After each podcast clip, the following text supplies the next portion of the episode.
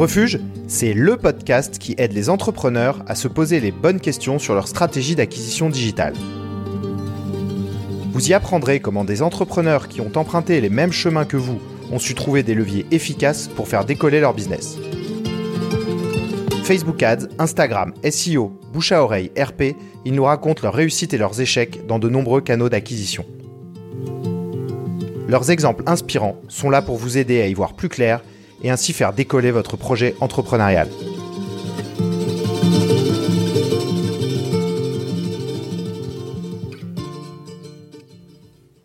Aujourd'hui, je reçois Jean-Philippe Cornet, fondateur de Rubato. Jean-Philippe est un ancien juriste. C'est donc peu dire qu'il connaissait le monde du droit. Avec Rubato, il a lancé un outil pour faciliter le quotidien des avocats. Avant d'enregistrer l'épisode, il m'a demandé de le challenger sur sa stratégie d'acquisition. Je me suis donc prêté à l'exercice pour comprendre, entre autres, le rapport qu'il entretenait avec sa cible. Jean-Philippe revient ainsi sur les difficultés rencontrées pour faire adopter son produit et l'intérêt de valoriser les bénéfices pour créer du bouche à oreille. Je vous souhaite une très bonne écoute. Enchanté euh, Jean-Philippe. Enchanté. Merci de, d'être l'invité de cet épisode. Euh, Merci à vous. je, te, je, pourrais te laisser te présenter euh, pour commencer euh, Sous quel format? Sous le format je pitch ma startup, moi, ma vie, mon œuvre, comment? Alors, c'est une bonne question. on enregistre aujourd'hui l'épisode le 19 mai 2021, jour de l'ouverture des terrasses. c'est un, un, jour un peu particulier. On se disait que c'était un peu une libération. Euh, on parlait de plein de choses auparavant. Euh, Jean-Philippe est un grand fan de musique. Il a lancé une entreprise qui est dans un sujet tellement plus concret que, que on pourrait partir dans tous les sens, comme on pourrait avoir un épisode euh, beaucoup plus pragmatique et, et, sur le monde de l'entreprise. Donc, donc, donc Jean-Philippe est le fondateur de Rubato. Absolument. Euh, qui est une entreprise, enfin qui est, qui est un, une application qui s'adresse aux, aux, avocats. Mhm. Euh, donc je vais te laisser te présenter sur ton parcours et comment tu es arrivé à euh, la création et, à la, enfin, ouais, et, pourquoi tu as créé aussi Rubato. Ok. En fait, tout est un peu dans le nom. Euh, je sais pas si tu as cherché, Mathieu, tu sais ce que ça veut dire Rubato ou pas? Ouais, on, a, on, a, on a regardé. Alors, je suis pas du tout moi un expert en musique, mais j'ai vu et j'ai compris. ouais, le Rubato, c'est en fait la liberté d'adapter le rythme de la partition par rapport à ce qui est écrit. Euh, et en fait, tout repose sur ça. C'est-à-dire comment est-ce qu'on redonne le rythme, euh, la maîtrise du rythme de leur dossier, de la flexibilité dans la gestion du rythme de leur dossier aux avocats? Qui subissent la partition de la justice, si on veut filer un peu la métaphore. Comment j'en suis arrivé là euh, Deux petites études de droit, 5 ans, youpi, je sors de là, je bosse pendant plus de 10 ans comme juriste en droit immobilier, dans des cabinets d'avocats, des protections juridiques, euh, différents formats, différentes entreprises. Et je me rends compte qu'il y a plusieurs façons de faire. L'une qui est très connue dans les cabinets d'avocats, c'est euh, un peu comme les médecins ou les architectes, l'hyper-expert, euh, donc c'est du coup humain, du coup on focalise sur euh, l'application de ce qu'on a appris à la fac. Et tu as de l'autre côté d'autres joueurs qui sont bien plus sur l'industrialisation du service du droit. Quand vous avez un problème avec euh, votre voiture, votre voisin, votre employeur ou autre, vous pouvez appeler vos assurances et vous avez des très bons juristes qui vous répondent par téléphone mais comme on n'a pas l'intégralité de la vision du dossier dans ces cas-là, le niveau de réponse n'est pas de l'hyper-expertise, n'empêche que ça, ça facilite déjà vachement la compréhension des problématiques juridiques. Donc on a plein de niveaux et qui sont assez mal connus. Pendant ce temps-là, j'ai passé le concours d'avocat, j'ai des potes avocats, j'ai bossé dans les cabinets d'avocats, j'ai de la famille avocat, euh, et ils galèrent tous. Et quand tu leur demandes pourquoi ils galèrent, euh, c'est jamais le problème du droit jamais la manipulation du droit et la complexité du droit. Par contre, tu te rends vite compte que ce sont des entrepreneurs non formés, avec des particularités dans l'entrepreneuriat d'avocats qui sont assez fortes, parce que euh, secret professionnel, euh, parce que relation avocat-client très très encadrée et hyper euh, choyée, heureusement. C'est un métier d'hyper-expertise, avec des systèmes de facturation et de valorisation de l'intervention qui sont très anormaux. C'est pas vraiment de la prestation de service, tu vois. Donc tu as un espèce de cadre qui est euh, mal dégrossi sur leur casquette d'entrepreneur. Donc en 2012, je tente un premier truc. Est-ce qu'on peut les aider à faire des recherches juridiques pour aller un peu plus vite en externalisant la recherche juridique? Ok, ça marche, mais c'était un peu, enfin c'était pas assez euh, tech ou outil numérique, donc succès euh, relatif, succès d'estime ou succès confidentiel, dira-t-on poliment. Euh, donc en fait ça marche pas, c'est pas rentable. mais les mecs qui l'utilisent me disent c'est génial ton truc. Bon, très bien. deuxième projet, né d'une rencontre avec le président de l'Ordre des avocats de Nantes, le bâtonnier de l'Ordre des avocats de Nantes à l'époque, on est en 2014. Euh, gros problème à l'époque, on se rend compte que les gens qui se posent des questions en droit vont à, je sais plus, 66%, je crois un truc comme ça, sur euh, Doctissimo. Donc ça veut dire que tu as Gérard Machin qui répond à Ghislaine Truc, aucun des données juristes, mais c'est la plus grosse plateforme de transfert d'informations juridiques. Ce qui pose quand même un peu le problème de l'accessibilité à l'avocat. Donc, le bâtonnier me dit Ok, moi j'ai besoin d'une espèce de plateforme de mise en relation avocat-client sous bannière de l'ordre. Ok, on commence, le truc, etc. Donc là, tu rentres carrément dans les cabinets d'avocats sur leur organisation, leur truc, les instances, machin. Et je mets le doigt sur une injonction contradictoire complètement tarée. Les avocats, quand tu leur demandes le nœud du problème, ah, il me faut de nouveaux dossiers. Réflexe, mais c'est, euh, c'est pavlovien, quoi. Ça sort tout seul.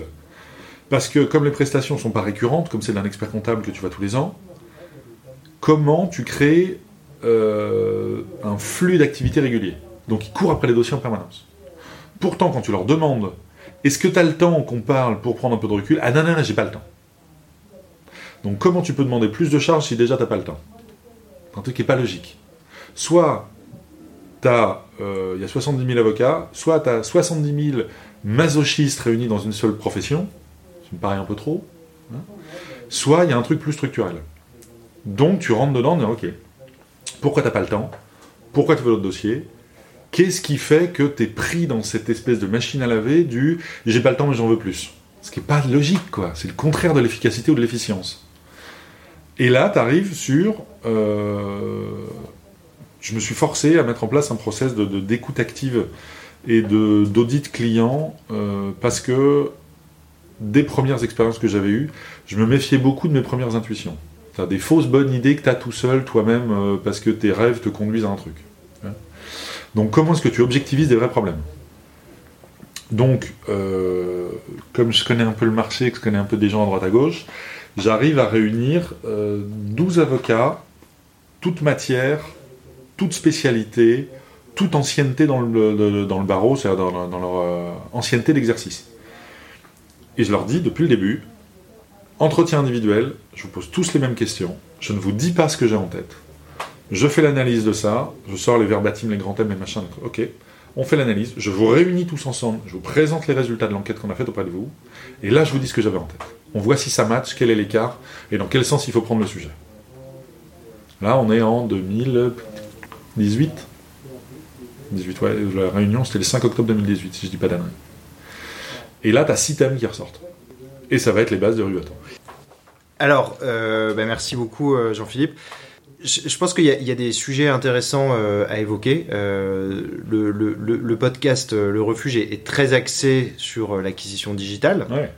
Et la compréhension de son client, pour moi, est un préalable extrêmement important. ce qu'on appelle la définition des personas je, pense que peut-être construire l'épisode autour de, soi, de ça est intéressant euh, parce que je trouve que l'injonction des personas est souvent. Euh, je pense qu'il y a deux choses. Il y a un, quand on se lance, on est dans une dynamique telle qu'en en fait on a envie de porter son projet, on a envie de le sortir.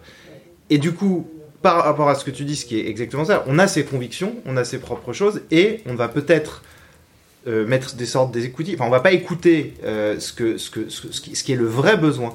Et donc, quand tu décris les, les, cas, les case studies que tu as fait, enfin, les 12 personnes que tu as rencontrées, je trouve ça super intéressant de se dire, bah, derrière, un, quel impact ça peut avoir sur le produit, et deux, quel impact ça peut avoir sur le marketing. Alors, je pense qu'on va beaucoup parler ici du marketing plus que du produit, parce que c'est l'objectif de l'épisode, et de, voir ensuite, ensuite comment tu peux construire ton acquisition. Euh, donc, donc là-dessus, euh, je voudrais une question également qui m'intéresse, c'est est-ce que tu avais un quelconque bagage marketing ou euh, digital avant de, de lancer Rubato? À peu près ça. Voilà, ça se résumait à ça. Non, je l'avais par sensibilité d'expérience passée. Mais euh, je suis juriste, j'ai pas été formé à ça. J'ai été embauché dans une entreprise qui euh, prônait le management dit libéré. Euh, comme j'avais du coup des projets que je dirigeais à ce moment-là, j'ai quand même été formé de près ou de loin à pas en tant que tel au marketing, mais au focus client, à l'écoute active, à l'idéation, l'itération, la participation et la gestion euh, d'ateliers créatifs et de gestion de la créativité ou du prototypage, etc. Donc c'était plus côté innovation que marketing pur. C'est-à-dire que le product fit market, le product market fit, pardon, euh, j'ai découvert dans un, dans un incubateur de start-up où j'avais été euh, incubé pendant 4 mois. Mais c'était des notions assez vagues, c'est pas du tout ma formation, c'était par petits séminaires ou par petites touches, je suis pas du tout marketeur. Alors justement, euh, moi j'ai une question récurrente qui revient qui s'appelle l'œuf ou la poule, c'est-à-dire euh, est-ce que euh, les entrepreneurs ont plutôt pensé d'abord leurs produits ou pensé aux besoins de leur, de leur, de leur cible, avec une cible qui parfois évolue puisque justement ils peuvent avoir pensé des choses et qui ensuite voilà, ont découvert d'autres besoins. Dans ton cas, justement, alors, avant ces entretiens, est-ce que toi, tu avais déjà Rubato en tête comme il est aujourd'hui? Le principe de base était déjà là. D'accord. Qui était, si on le reprend? Si on le reprend, c'est de créer ce que nous on appelle des séquences. C'est-à-dire des enchaînements de tâches et de rendez-vous prédéterminés euh, qui modélisent la vie d'un dossier juridique. Que selon la question que tu vas poser à un avocat, je viens constituer mon entreprise, euh, je veux contester mon licenciement, je veux euh, divorcer, je veux, je sais pas, céder mon entreprise ou n'importe quoi, on est obligé, que ce soit parce qu'on est devant un juge ou que ce soit en conseil, en affaires ou autre, on est obligé de passer par certaines étapes. C'est l'un des, trucs qu'on apprend à la fac. On apprend aussi qu'il y a des calendriers à respecter. En procédure, tu n'as pas le choix. Euh, au contentieux, quand tu es en conseil, ils paraissent plus informels, mais finalement, si ton client t'a dit bah, il faut me réécrire la convention de je sais pas quoi, de l'organisation de tout mon système RH, parce qu'on le présente au conseil d'administration le 27 avril, bah, tu as intérêt à te faire un rétro-planning et à le tenir. Quoi. On va t'attendre. Donc en fait, tu as ces trucs-là, des tâches séparées par des intervalles, c'est ce qu'on raconte tous à nos clients. Bonjour, on se voit aujourd'hui, ok, dans trois jours ça, dans une semaine je vais envoyer, je vais demander les pièces, dans 15 jours on me les aurait envoyées, dans trois semaines je vous aurai un premier projet. C'est purement de la gestion de projet. Sauf que tu fais ça sur un dossier, tu vas avoir 12 interactions avec ton client, ton dossier va s'étaler sur 18 mois. Donc tu n'as pas un dossier, tu en as en moyenne 80 en cours les uns à côté des autres. Si tu mets ça à 80, tu as 12 interactions, tu as 50 trucs à faire par dossier sur un an et demi, sur 80 dossiers. Tu as 3500 entrées. Donc, qu'est-ce que je dois faire aujourd'hui sur quel dossier? Et là, c'est la pagaille. Hmm. Aucun système de process ou de suivi d'avancement organisé n'existe. Donc, tu n'as pas d'anticipation. Hmm. Donc, tu te retrouves avec un niveau de stress et d'inefficacité latent. Voilà le sujet. Ouais, et, pour la petite histoire, parce qu'on on était dans, le, dans les mêmes, on partageait les mêmes bureaux euh, à Nantes, euh, à la cantine numérique, euh, et, quand on s'est parlé, tu m'as dit que une chose qui est que, que, j'arrivais à comprendre, c'est que les, avocats étaient une, une, une, un métier où il n'y avait pas forcément eu la formation de tout ce qui est annexe à leur activité, enfin cœur de métier. Ouais. Et, et, en fait, pour enfin, ma, femme est architecte et on dit souvent que architecte et avocat ont cette même euh, euh, expertise très forte dans leur formation, mais en revanche, ce sont deux métiers de profession libérale et que bah, finalement, ce sont des entrepreneurs et que derrière, il y a euh, de la RH, des marketing, de la communication, de l'organisation du travail, voilà. Et de la productivité, de la facturation, de l'administratif et du suivi comptable. Exactement. C'est moins sexy, mais ce qui les fait se réveiller la nuit, c'est ça. Hein c'est toute cette composante qui finalement leur remet un, poids. Et il y a la même chose, je crois, sur les comptables aussi. Euh, mais tu t'étais présenté comme un outil, Rubato, tu m'avais dit, c'est un outil de gestion de projet pour les avocats. Exactement. On mélange la gestion de projet collaborative, inspirée des équipes numériques, etc., avec le pilotage industriel. C'est-à-dire comment tu standardises, tu suis des indicateurs et tu es sûr, comme dans une chaîne de montage industriel, que pour que ta voiture sorte à l'heure, il faut qu'à 13h12 le 27, le boulon en haut euh, de la roue arrière gauche soit posé par Michel. Mm. Point, sinon ta voiture ne sortira pas et toute la chaîne de production s'arrête. C'est le- comment on mélange les deux. Ouais. Et je reviens sur tes convictions, parce que tu as dit, euh, avant de mener les entretiens avec les 12 avocats, tu avais euh, des choses que tu n'as pas voulu leur dire Ouais. et tu as attendu la fin. Alors, est-ce que tu peux donner un exemple de choses préalables que tu pensais et qui est venu être, qui, est- qui peut-être a été contredit euh, Ah, qui a été au, contredit. au cours de ces échanges Genre, tu t'étais dit, euh, il faut absolument qu'ils aient tel outil, et, euh, et au final, euh, tu t'es rendu compte qu'ils n'étaient pas forcément. euh, ils n'en avaient pas forcément besoin. L'idée de départ, c'était un double sujet qu'on a chez les avocats efficacité suivie d'avancement et sécurité. Sécurité des données, etc. En 2018, 2019, on parle beaucoup, beaucoup, beaucoup, peut-être trop d'ailleurs, beaucoup de blockchain. Ça va révolutionner le monde. Très bien. Mon idée était de me dire, est-ce qu'on peut faire un, côté avancement, ce qui va devenir Rubato dans un premier temps Je me dis, ok, ça c'est plus simple un côté cadencement de l'avancement pour avoir des process et une prévisibilité de ce qui arrive et suivre mieux tes dossiers. Très bien. Et ça, ce sera l'entrée pour structurer un peu. Comme ça, on pourra s'intéresser à ce qui est plus gros, plus lourd, mais qui nécessite de bien plus gros investissements derrière. Comment on crée une blockchain? En partant du postulat que la blockchain ne doit pas être un système monolithique externe auquel tu te raccordes, mais on doit se débrouiller pour faire un système de blockchain réparti, c'est-à-dire comment j'utilise les systèmes de stockage des données de tous les cabinets d'avocats pour les tresser autour d'un ensemble qui sera euh, sécurisé par blockchain. Ça, tu répartis l'info, etc. Tu as plein de systèmes euh, qui, qui tournent autour de ces idées-là. Finalement, sécurité, déjà géré, pas le sujet, blockchain, oui, mais bof, mais bon, mais bof. Par contre, hyper forte attente et réaction sur l'avancement et la structuration de la productivité. Donc pour l'instant, blockchain au placard. Ok. Euh, donc dans ton produit, tu l'avais pas encore commencé le produit à ce moment-là, il y avait rien qui était prêt. Euh, si je reviens sur le raisonnement euh, œuf ou la poule, euh, tu, tu, tu pars après quand tu, tu commences ton produit. Euh, du coup, tu, tu, tu reprends. euh, ces- Enfin, comment ça se passe avec T'as t'as eu les, t'as discuté avec ces, acteurs. Euh, derrière, ça, ça détermine la création et la, la façon dont on va être pensé ton produit. Ouais, en deux phases. L'une en prototypage, l'autre en expertise. Parcours. Pendant cette session-là et dans les semaines qui ont suivi, la question a été le constat, on est tous d'accord dessus, ok, il y a ça. Mon espèce d'intuition, c'est que on doit pouvoir modéliser la vie des dossiers selon le type de dossier avec un enchaînement de tâches et de rendez-vous. Ok, comment on le suit, très bien, comment on le fait, etc. Ok. Et je leur pose la question, ils sont 12 en face de, moi. Euh, enfin, je suis déjà avec, euh, avec quelqu'un qui m'accompagne à côté, mais euh, quelles fonctionnalités vont être nécessaires dans l'outil pour qu'on arrive à ça et que ce soit efficace pour vous? Tu leur renvoies la patate. Ok, mon intuition c'est ça, con pas con, ah, t'as une réaction autour, oh là, mais si t'arrives à faire ça, c'est Noël, ok, super, donc ça marche. Enfin, le principe, l'idée, il y a un truc. Ok. En plus, ça nous fera gagner du temps, l'efficacité, machin. Ok, super. Mais il faut quoi pour que ça se fasse? Et là, tu rentres déjà dans le prototypage fonctionnel, où tu sais pas vraiment quelle gueule va avoir ton outil. Tu as un espèce de principe de base qui est une marche en avant, ok, organisé, et pour que ça marche, il faudrait quoi? Et tu tombes sur des trucs, genre il faut que je puisse figer l'information en quelques secondes, parce qu'en fait on est toujours en déplacement. Ah, celle-là je l'avais pas. La difficulté, la particularité de la souplesse à euh, figer l'info. Ok, du coup, forcément l'œuf ou la poule, bah t'es un peu entre les deux. hein. Parce que là, on te dit ça, ok, la semaine d'après, tu dis, ok, alors quels sont les systèmes existants pour figer l'info en deux secondes?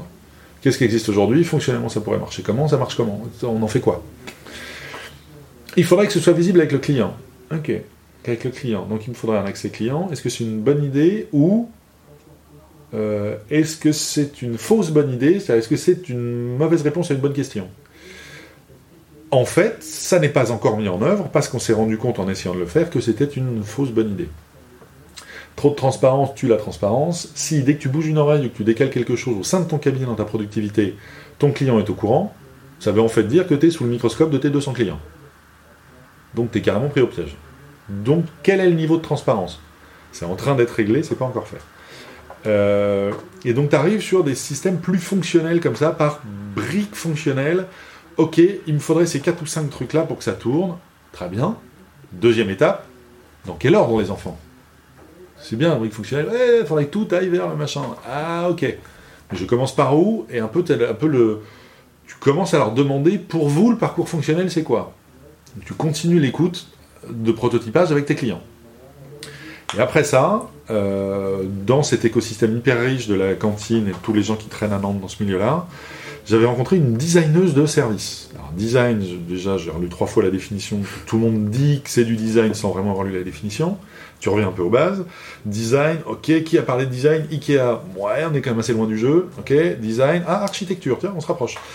Design, design de service. Comment tu organises le parcours client et la réflexion globale de ton outil par rapport au service de machin, et comment tu alignes tout ça.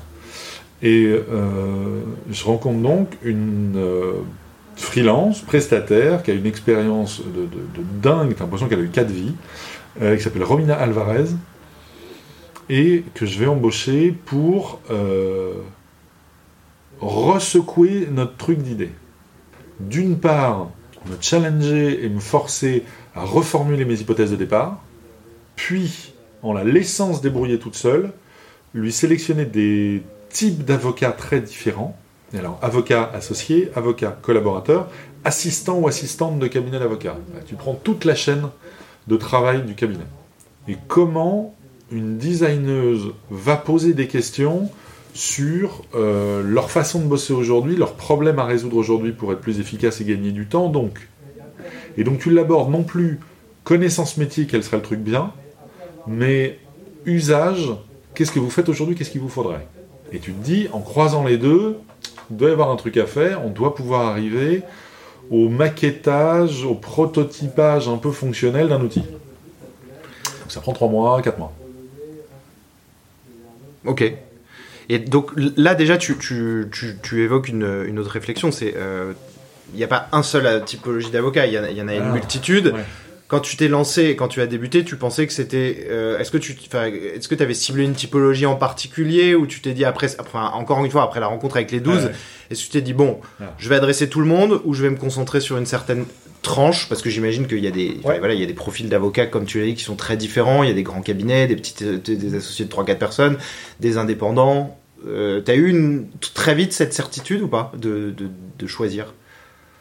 Alors j'avais la certitude, euh, j'avais la certitude que personne ne sait. Dans le sens où c'est un métier d'expert avec une posture historiquement assez paternaliste, très habitué à manier le langage, aiguisé comme une lame de couteau à détecter les pots de banane. Euh, donc tu leur poses une question t'en prends trois en retour. Donc tu as une énorme fausse barbe dans la profession qui est le oui mais c'est pas pour moi c'est pour les autres le fait de formuler ça, ça va laisser le temps de réfléchir pour eux-mêmes. Tout le temps.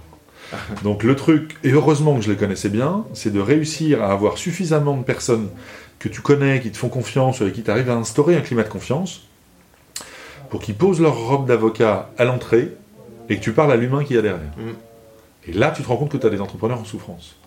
La question était, euh, vrai ou faux, quand ils me disent ouais mais je travaille dans un grand cabinet pas dans un petit. Donc c'est fait pour les autres. Du coup c'est toujours fait pour les autres. Mais les petits te disent ah ouais c'est fait pour les gros. Ok. Moi je fais du contentieux c'est fait pour les mecs qui font du conseil. Les autres disent non c'est fait pour les mecs qui font du judiciaire. Ah voilà. Moi je fais du droit des affaires pas du pénal les machins. Donc tu retrouves tout le monde se renvoie la patate pour dire c'est super pour les autres. C'est vrai qu'en fait la réflexion entrepreneuriale de l'investissement du est-ce que moi ça pourrait m'apporter quelque chose c'est tellement un sujet qui n'est pas quotidien pour eux que ça reste un truc théorique. Comme c'est théorique, c'est forcément loin de toi, donc tu l'envoies vers les autres. Hmm. Donc c'est toujours les autres qui sont concernés. Finalement, ça fonctionne pour tout le monde. D'accord. Parce que le gain ne sera pas au même étage, mais tout le monde a besoin d'être structuré. Après avoir vérifié, alors on parle du coup aujourd'hui, c'est-à-dire de, presque trois ans après, aucun logiciel ne fait ça sur le marché. Avocat ou ailleurs. Hein. Aucun logiciel ne fait ça sur le marché. Euh, Pourtant, c'est une demande tellement forte que j'ai 100% des avocats que j'ai interviewés, je suis presque à 120 interviews individuelles aujourd'hui, 100% m'ont dit Ouais, les outils qu'il y a sur le marché, bon, ils font le job, euh, mais ils coûtent cher par rapport à ce qu'ils font. On voit bien qu'ils ont été pensés par des informaticiens et pas des gens qui nous connaissent. Ouais, justement, parce que tu as des outils comme. Euh, Je pense à Asana, euh, tu Ouais. peux avoir du Monday.com. Enfin, il y, a- y beaucoup d'outils de gestion de projet. Alors, du coup, alors, un gros truc déjà. Ils sont tous hors jeu. Sauf Asana. ouais. Parce que, déontologie. Appli américaine, t'es mort, terminé, t'as pas le droit Ah oui. d'utiliser. Ok. Il n'y a pas d'appli française de gestion de projet qui pouvait. euh, On commence à chercher. Ok. Et du coup, ça donne la gestion de projet qui a été inventée par des équipes soit de marketing, soit de tech. Ok. Avec des systèmes de Kanban. Donc de cartes que tu déplaces Ah ou des colonnes que tu as prédéfinies pour essayer de jalonner un avancement. Ouais, type Trello. euh, Trello, qui est pourtant américain. Mais t'as des. etc. Donc t'as des trucs. Ok. Ça veut dire qu'il faut qu'ils soient suffisamment mûrs et qu'ils aient pris suffisamment de recul sur leur process de productivité pour être capables d'écrire un tableau Kanban personnalisé qui leur corresponde, pour faire avancer des cartes selon leur dossier, selon les cases, sur les 3500 entrées dont on parlait en cours. Non, mais c'est. Oui. Chaos technique. Non mais c'est- enfin, c'est souvent moi pour moi sur certains outils que j'utilise euh, en tant que freelance, c'est que Ouais. si dans l'outil tu dois euh, maintenir une rigueur extrême, en fait la question n'est pas l'outil mais ta capacité à maintenir la rigueur extrême. Donc tu vois, enfin je sais pas, il y a eu des gens qui utilisaient, moi par exemple pour les freelances, j'utilisais à un moment euh, qui est un équivalent Ouais. de Basecamp. Après je suis passé sur, euh, j'ai fait non j'ai même fait Trello au début, après FreeCamp, après là je suis sur Notion. Mais en fait, on a juste l'impression que sur- avec ces outils, c'est juste qu'il y a un moment il y en a un qui va nous apporter une sorte de réassurance, on va dire ah là celui-ci il va tout résoudre. Mais en réalité, le- le- le- la, la plus grande difficulté, c'est d'avoir un outil qui nous permet de maintenir une, enfin de, de faire que la rigueur quotidienne soit facile. Ouais. Et, euh, et bon, là-dessus, je pense que C'est baisser, le- c'est, euh, baisser le niveau de stress. euh, et il y a un truc qu'on oublie souvent, qui est pourtant un principe de base, hein, la nature a horreur du vide. Donc tu as l'impression qu'il n'y a rien, en fait il y a quelque chose, qui est peut-être complètement foireux, qui est peut-être éclaté, qui est peut-être un, un système de Word ou de post-it ou de Ouais. feuilles ou de n'importe quoi, n'empêche qu'ils ont un système. ça, c'était ce qu'ils utilisaient du coup les avocats avant Rubato. Système de Alors post-it. aujourd'hui encore, Ouais. Aujourd'hui encore, tu leur demandes euh, le- comment ils font. Tu as un côté qui est lié à ce qu'on a appris à la fac. Enfin, si je reprends même la façon dont j'explique bateau aujourd'hui, on a catégorisé à l'heure actuelle cinq natures de tâches différentes. Mhm. Il y en a deux qui viennent de la fac de droit, trois qui viennent de l'entrepreneuriat. Bizarrement, il y en a deux qui sont tenus, trois où c'est le bazar. Ok. Les deux premières juridiques, le droit repose sur un syllogisme. Euh, syllogisme, euh, la base euh, absurde qu'on prend toujours sur le syllogisme. Ce qui est rare est cher. Un cheval à trois pattes, c'est rare. Donc un cheval à trois pattes est cher. Bon, ça c'est sur de l'absurde. En droit, c'est ça. Quel est le texte de loi que je peux utiliser dans ce cas-là?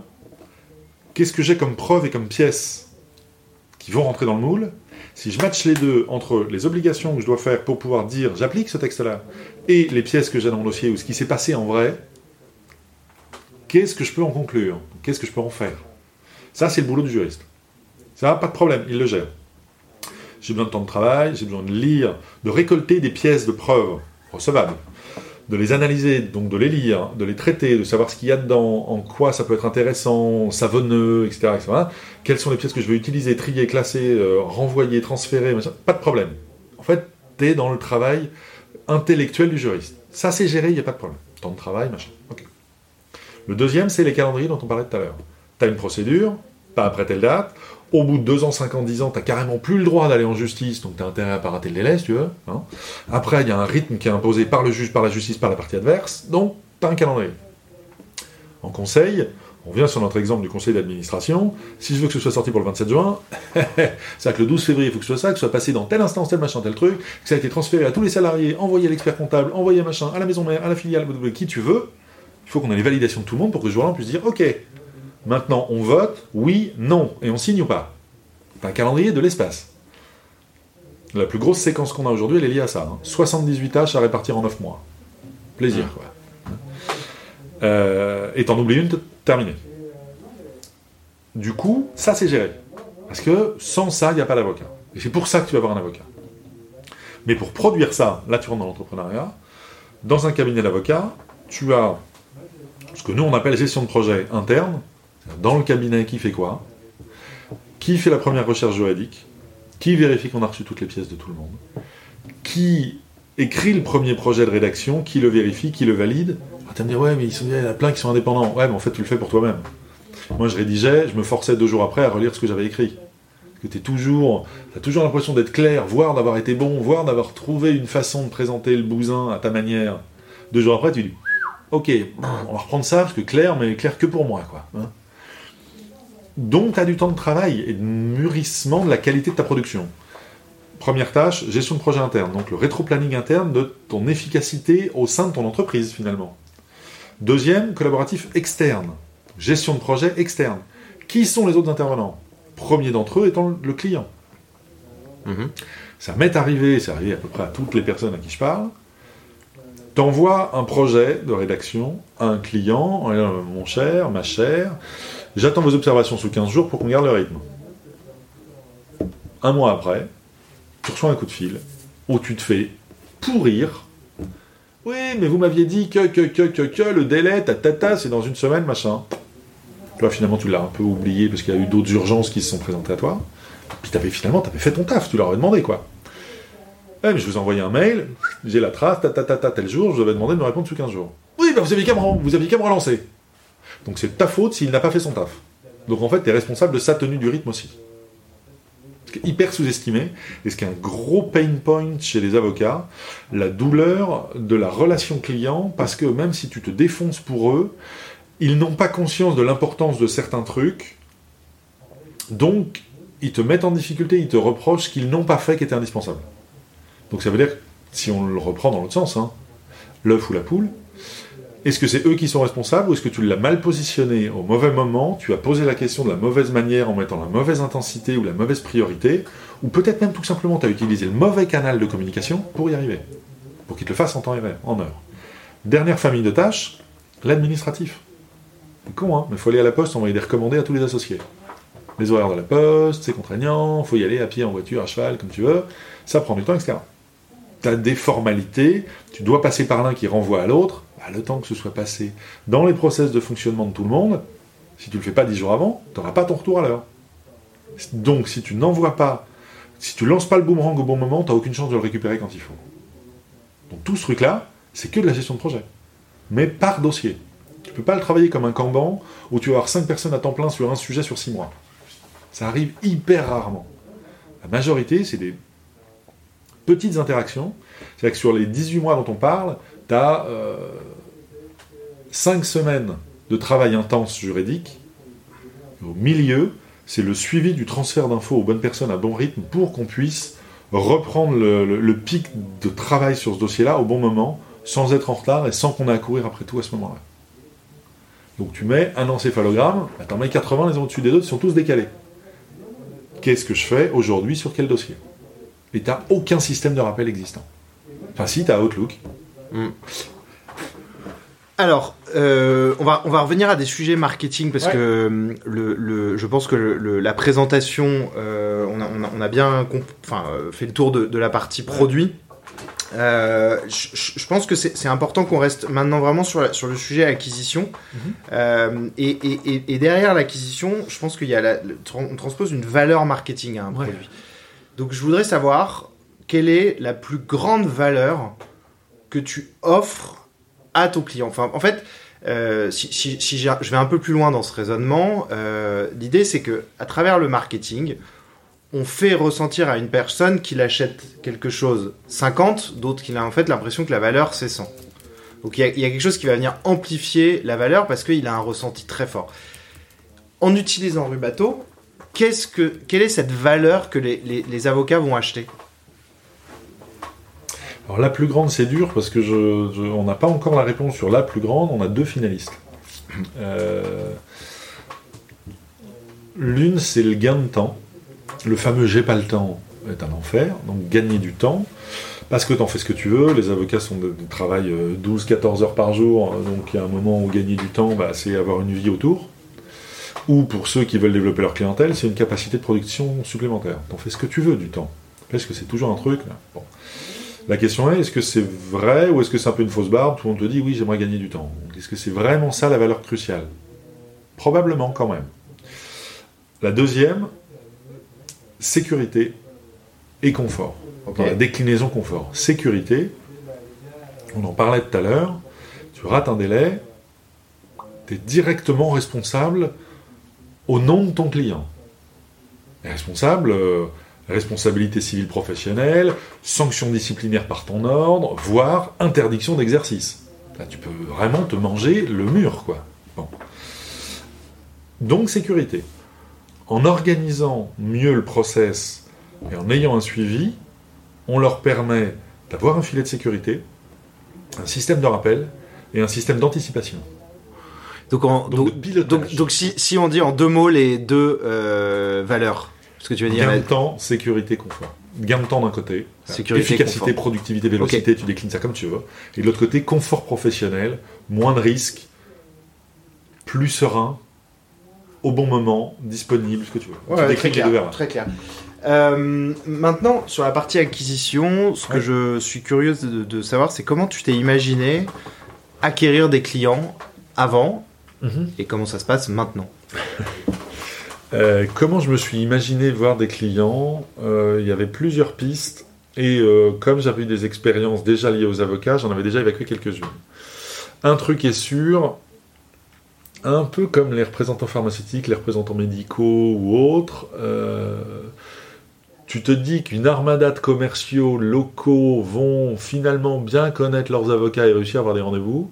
Ils sont déjà tellement sollicités, ils ont déjà tellement pas de temps que tu objectivises les commerciaux sur leur nombre de rendez-vous, sachant que tout le monde essaye de les fuir, et tu vas juste les objectiver sur ça, parce qu'en fait, ils sont déjà commerciaux et c'est un boulot à apprendre, ils connaissent pas le boulot des cabinets d'avocats, donc ils se font prendre dans la fausse barbe de oui, mais vous savez, en avocat, c'est différent. Et boum, terminé. Donc, inefficacité totale.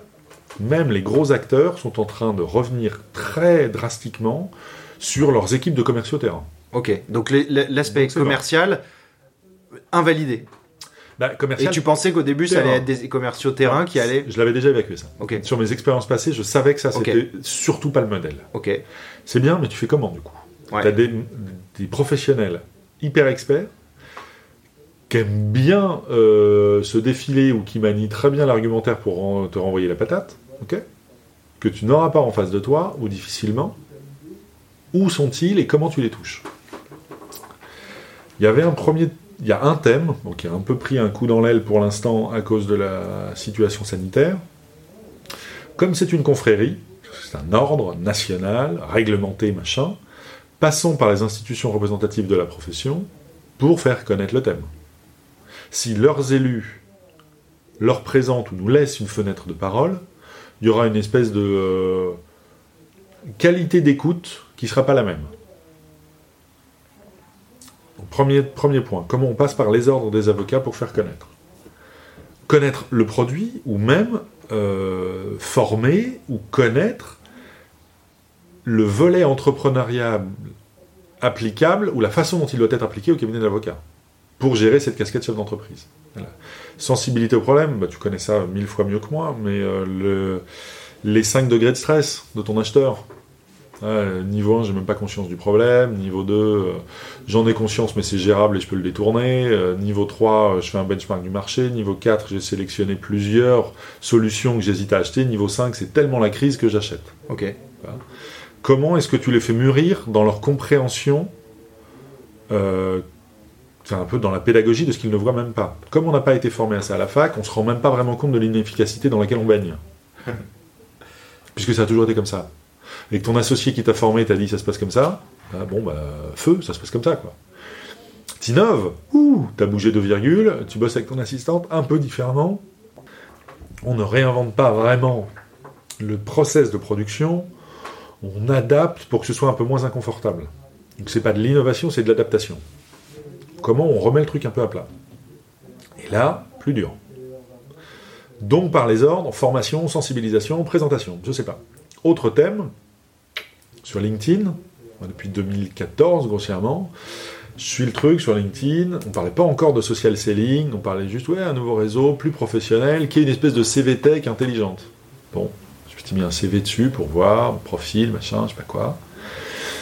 J'ai dû commencer tôt, parce qu'aujourd'hui, on le disait tout à l'heure, il y a 70 000 avocats en France, j'ai 7500 contacts, dont 80-85% d'avocats. Que j'ai en contact sur LinkedIn. Donc quand tu postes sur LinkedIn, euh, t'as des avocats qui lisent quoi.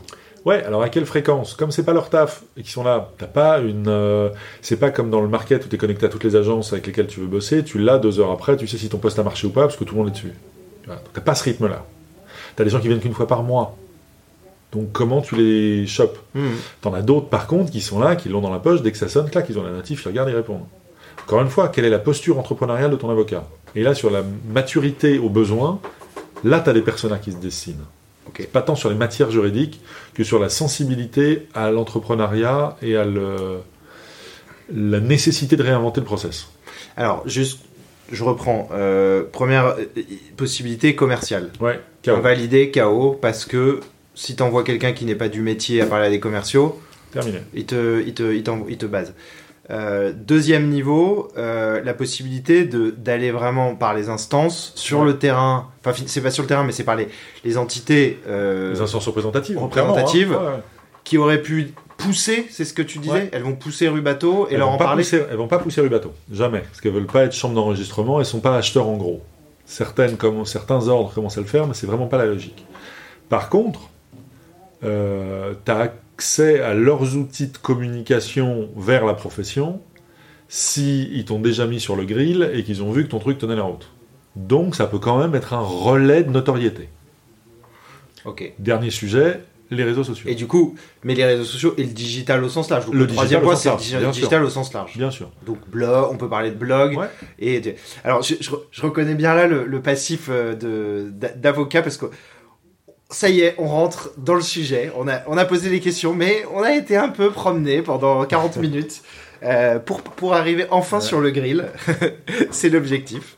Euh, et du coup, sur, euh, sur les trois su- sur les sujets, moi, ce que, ce que- je voudrais juste te poser une question qui, qui va un peu, euh, enfin, revient un peu en arrière, mais est-ce que tu connais des solutions qui fonctionnent chez les avocats qui n'ont pas été créées par des avocats? Qu'ils utilisent Oui, euh, à condition de définir ce qu'on appelle créé par des avocats. C'est-à-dire que t'as des... T'en as peu, en fait, qui n'ont pas été créés par des avocats ou avec un concours direct d'avocats. Euh, mais, mais, mais ils utilisent, des- enfin, je sais pas, je, prends- je prends un exemple tout bête, mais euh, euh, tu vois, un outil comme euh, de paye, je sais pas, par exemple euh, PayFit, euh, est-ce que c'est quelque chose que les avocats ad- adoptent? Non, Pourquoi? Parce qu'ils ne le connaissent pas. Ok. Ils, font même pas, ils, ils investissent même pas le temps de faire un benchmark des solutions existantes. Et, et- Donc soit ils le confient à un expert comptable et ils se débrouillent. ok. Tu entre profession libérale, tu te repasses le truc, parce que comme tu sais que tu as toute la chaîne de valeur produite par quelqu'un d'autre, payer quelqu'un d'autre, ça te fait le tout. Ok. Au lieu de l'internaliser en choisissant un outil. La démarche à la numérisation, au digital, n'est pas naturelle. Et Si tu caricatures, Ouais. un avocat, c'est un rat de bibliothèque. hein. Donc, tu peux lui mettre une bibliothèque numérique, ouais, aller chercher des outils qui font du machin, je sais pas quoi, numérique, c'est pas du tout dans notre manière. Et encore une fois, on ne l'a pas appris à la fac, etc. ouais, Donc, les outils tierces, il n'y en a pas tant. Du coup, tu te retrouves sur des outils à destination des avocats ou des euh, juristes au sens plus large, hein, mais vraiment dans l'expertise juridique, des solutions digitales dans le monde juridique, il y en a déjà moins.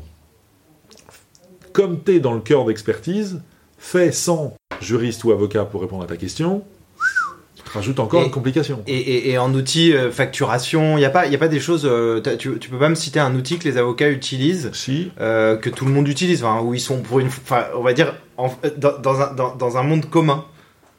comme un hors avocat? Ouais, un outil qui, je sais pas, que, que d'autres secteurs utilisent. sur de la gestion administrative? Sur tout, tout, tout. Sur, Ah bah alors Outlook, voilà, Word, voilà, Excel, ok. Ouais, donc sur en fait, vraiment commun. Après, sur les outils de facturation, t'en as soit qui sont collés à un système de tri et d'archivage de pièces, du stockage de la donnée, c'est ce qu'ils appellent les logiciels métiers, qui sont des logiciels de production juridique. On y colle du temps, ça génère des factures, ok. Ou tu as quelques solutions qui se sont développées sur un point particulier, la facturation pour les avocats. Et tu as une ou deux solutions qui existent. Mm.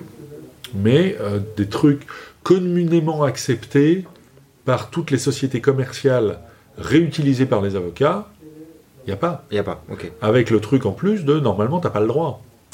Mais il y, a, il y a deux choses. Il y a, il y a un côté très réfractaire et presque une position presque jupitérienne de, de Ouais. l'avocat qui se qui ne se met pas au niveau du reste et qui du coup se, se- ne se ne se ne, ne, se modernise pas, parce qu'il n'y a pas que du mauvais dans le, dans le fait, enfin il y a même du positif dans, dans l'utilisation d'outils qui sont euh, déployés partout, sous couvert de euh, confidentialité, de protection, et qui donne aussi un maintien de cette position. Euh, en fait, c'est presque kafkaïen, quoi. C'est, on est dans un monde. Alors non, pas kafkaïen. Ah oui? Non, non. Kafka, c'est pas la bonne image. Jupiter, si tu veux, paternaliste, si tu veux, confraternel au sens primaire du terme. Oui, plus. Ok. C'est pas Kafka, c'est pas, euh, c'est pas le truc dont tu ne peux pas sortir. Euh, c'est qu'historiquement, euh, t'as une espèce, alors là, on va faire un peu d'histoire, hein, c'est bien le truc juriste, euh, t'as une espèce de résurgence tocquevillienne, t'es content avec ça. Euh, si tu prends l'histoire de la profession d'avocat, c'est en fait des clercs euh, qui étaient des scribes ou des clercs, qui étaient des gens illuminés, formés, intellectuels quand tu remontes au Moyen Âge, qui étaient en fait plus ou moins tous des ecclésiastiques de familles nobles éduquées. Donc tu retrouves encore aujourd'hui dans le serment d'avocat que tu dois adapter tes honoraires en fonction de la capacité financière de ton client. Oui, il n'y a ah pas de marketing, quoi. C'est anti-marketing presque. Mais c'est, j'ai pas besoin d'argent comme je suis lettré, que je sais lire et que je sais écrire, je me fais fort de représenter le problème de mes concitoyens. Ce qui a amené toute l'absurdité de la justice au moment euh, de l'Ancien Régime, où c'était des nobles qui étaient les seuls à avoir le droit d'être avocats pour représenter des paysans face à des nobles. Putain, c'est marrant, la, bascule était pas vraiment équitable, quoi. un truc complètement ahurissant. Et là, t'étais dans le Kafka. Heureusement, ce truc-là a bougé mais on reste sur un truc un peu déséquilibré, euh, puisque c'est très particulier et que c'est quand même l'un des piliers du vivre ensemble sociétal. On vit ensemble parce qu'il y a un arbitre qui s'appelle la justice. C'est quand même les garants du jeu. Hein. les maîtres du jeu, qui sont le, terrain de jeu est défini comment? Il est défini par la justice quand même, hein, partiellement. Ça fait, ça fait partie des piliers quoi. On parle des pouvoirs régaliens de l'État, des trucs, battre monnaie, faire des, grossièrement imprimer des billets, hein, qui régule le pognon et la justice avec la santé et l'éducation. C'est à peu près tout. La collecte de l'impôt. terminé. Donc t'es quand même dans les gros trucs qui structurent la vie sociale en France. Mm. Donc les mecs, c'est quand même un peu différent parce que c'est pas pareil. Ouais. Ok. Sauf que quand tu dis ça, c'est facile de dire c'est différent donc c'est pas pareil. Je suis avocat donc ça n'est pas pareil. En 50 ans, ça a tellement accéléré sur le digital, l'organisation, le commerce, la mondialisation, tout ce que tu veux. À force de dire c'est différent parce que c'est pas pareil, t'as un peu laissé passer le train et du coup, tu es tout seul. Et en fait, ce qui est le côté kafkaïen, il est aussi apporté par des tierces personnes. C'est-à-dire que on est, moi, je, je, je, considère ça parce que là, de ce que tu me décris, euh, alors je, compare avec ce que je vois dans d'autres secteurs où il y a euh, un besoin, une, une, une, une, erreur, quelque chose qui empêche de dormir, qui travaille, des solutions disponibles, les personnes vont s'y adapter. Là, on sent qu'il y a un côté réfractaire presque, et, ce côté réfractaire fait que on est dans une, une, une profession qui, qui, qui, va rester presque enlisée là-dedans. Et là, moi, quand je parle de côté kafkaïen, c'est moi de l'extérieur qui ne suis pas avec euh, avocat. Je pense qu'il y a, il y, a, il y, a, il y a 95% de, de ce que tu décris qui ne s'applique vraiment à aucun secteur. C'est-à-dire que, euh, pour moi, besoin, euh, recherche de solutions, euh, et surtout euh, euh, l'aspect entrepreneurial qui apporte de la modernité, qui apporte de la, de la, de la, de la, du changement. Donc c'est encore plus marrant que, que toi, en, en, tant qu'avocat, tu veuilles vendre ce produit.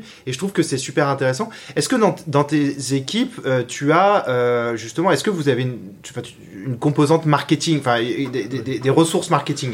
Bien sûr. je voulais fonder Rubato sur un triptyque de compétences qui était euh, moi comme expert métier, donc comme vendeur crédible au sein de la confrérie, euh, même si, précision quand même, je ne suis pas avocat. Je suis juriste, donc j'ai les mêmes diplômes universitaires, mais je n'ai pas le droit de représenter un client, je n'ai pas le droit de plaider devant les tribunaux. Parce qu'il y a un concours, une école de plus à passer, etc., que je n'ai pas passé. Euh, je voulais créer donc ce triptyque, connaisseur marché et vendeur, marketing, parce que justement ces clients sont trop mal connus et se cachent derrière toutes les, les effets de manche de la profession, et tech. Je savais qu'on allait faire de la tech. Donc il fallait que j'ai une composante marketing. Et euh, j'ai eu la chance d'avoir euh, quelqu'un avec qui j'ai travaillé précédemment, euh, que j'ai sollicité, qui a rejoint l'équipe et qui est aujourd'hui associé. J'ai deux associés, on est trois. J'ai réussi mon trio un CTO pour être le garant de la valeur technique de l'entreprise, une CMO qui euh, est experte dans le marketing du marché juridique, et moi qui suis, euh, je n'aime pas parler de commercial en tant que tel, de la relation avocat, c'est-à-dire de la euh, pédagogie jusqu'à l'accompagnement à l'usage et à l'itération de nouvelles fonctionnalités. Ok. Et la, personne qui est CMO, elle avait un, euh, du coup, elle a, elle a, un bagage marketing dans le domaine juridique. Oui. Euh... Marketing pur au départ. Ok, à la base marketing, marketing pur. Ok. Et du fait d'expériences passées, dont l'une des legal tech que, que je dirigeais, elle a découvert la particularité du marché juridique. Sous l'œil marketing, elle faisait partie de l'équipe marketing de l'entreprise. Ok. Euh, tu crois qu'on peut vendre un produit à un avocat si on n'a pas ce bagage euh, légal? Ou si on n'est pas soi-même Ouais. C'est l'un des trucs qu'on est en train de, de, vérifier. Euh, je parle légal, mais je parle en même temps profession libérale tout court. Euh, quelles sont les particularités de notre persona? C'est un libéral, donc un indépendant. Donc en fait, c'est un indépendant, donc une microstructure, voire une structure unipersonnelle. Donc ils font tout comme ils font tout, la frontière pro-perso existe à peu près pas. Comme ce sont des métiers d'experts, pour la plupart, ils savent te répondre par de l'expertise pour ne pas répondre à une question euh, d'achat. Mais ils se comportent plutôt comme des particuliers acheteurs que comme des investisseurs entrepreneurs.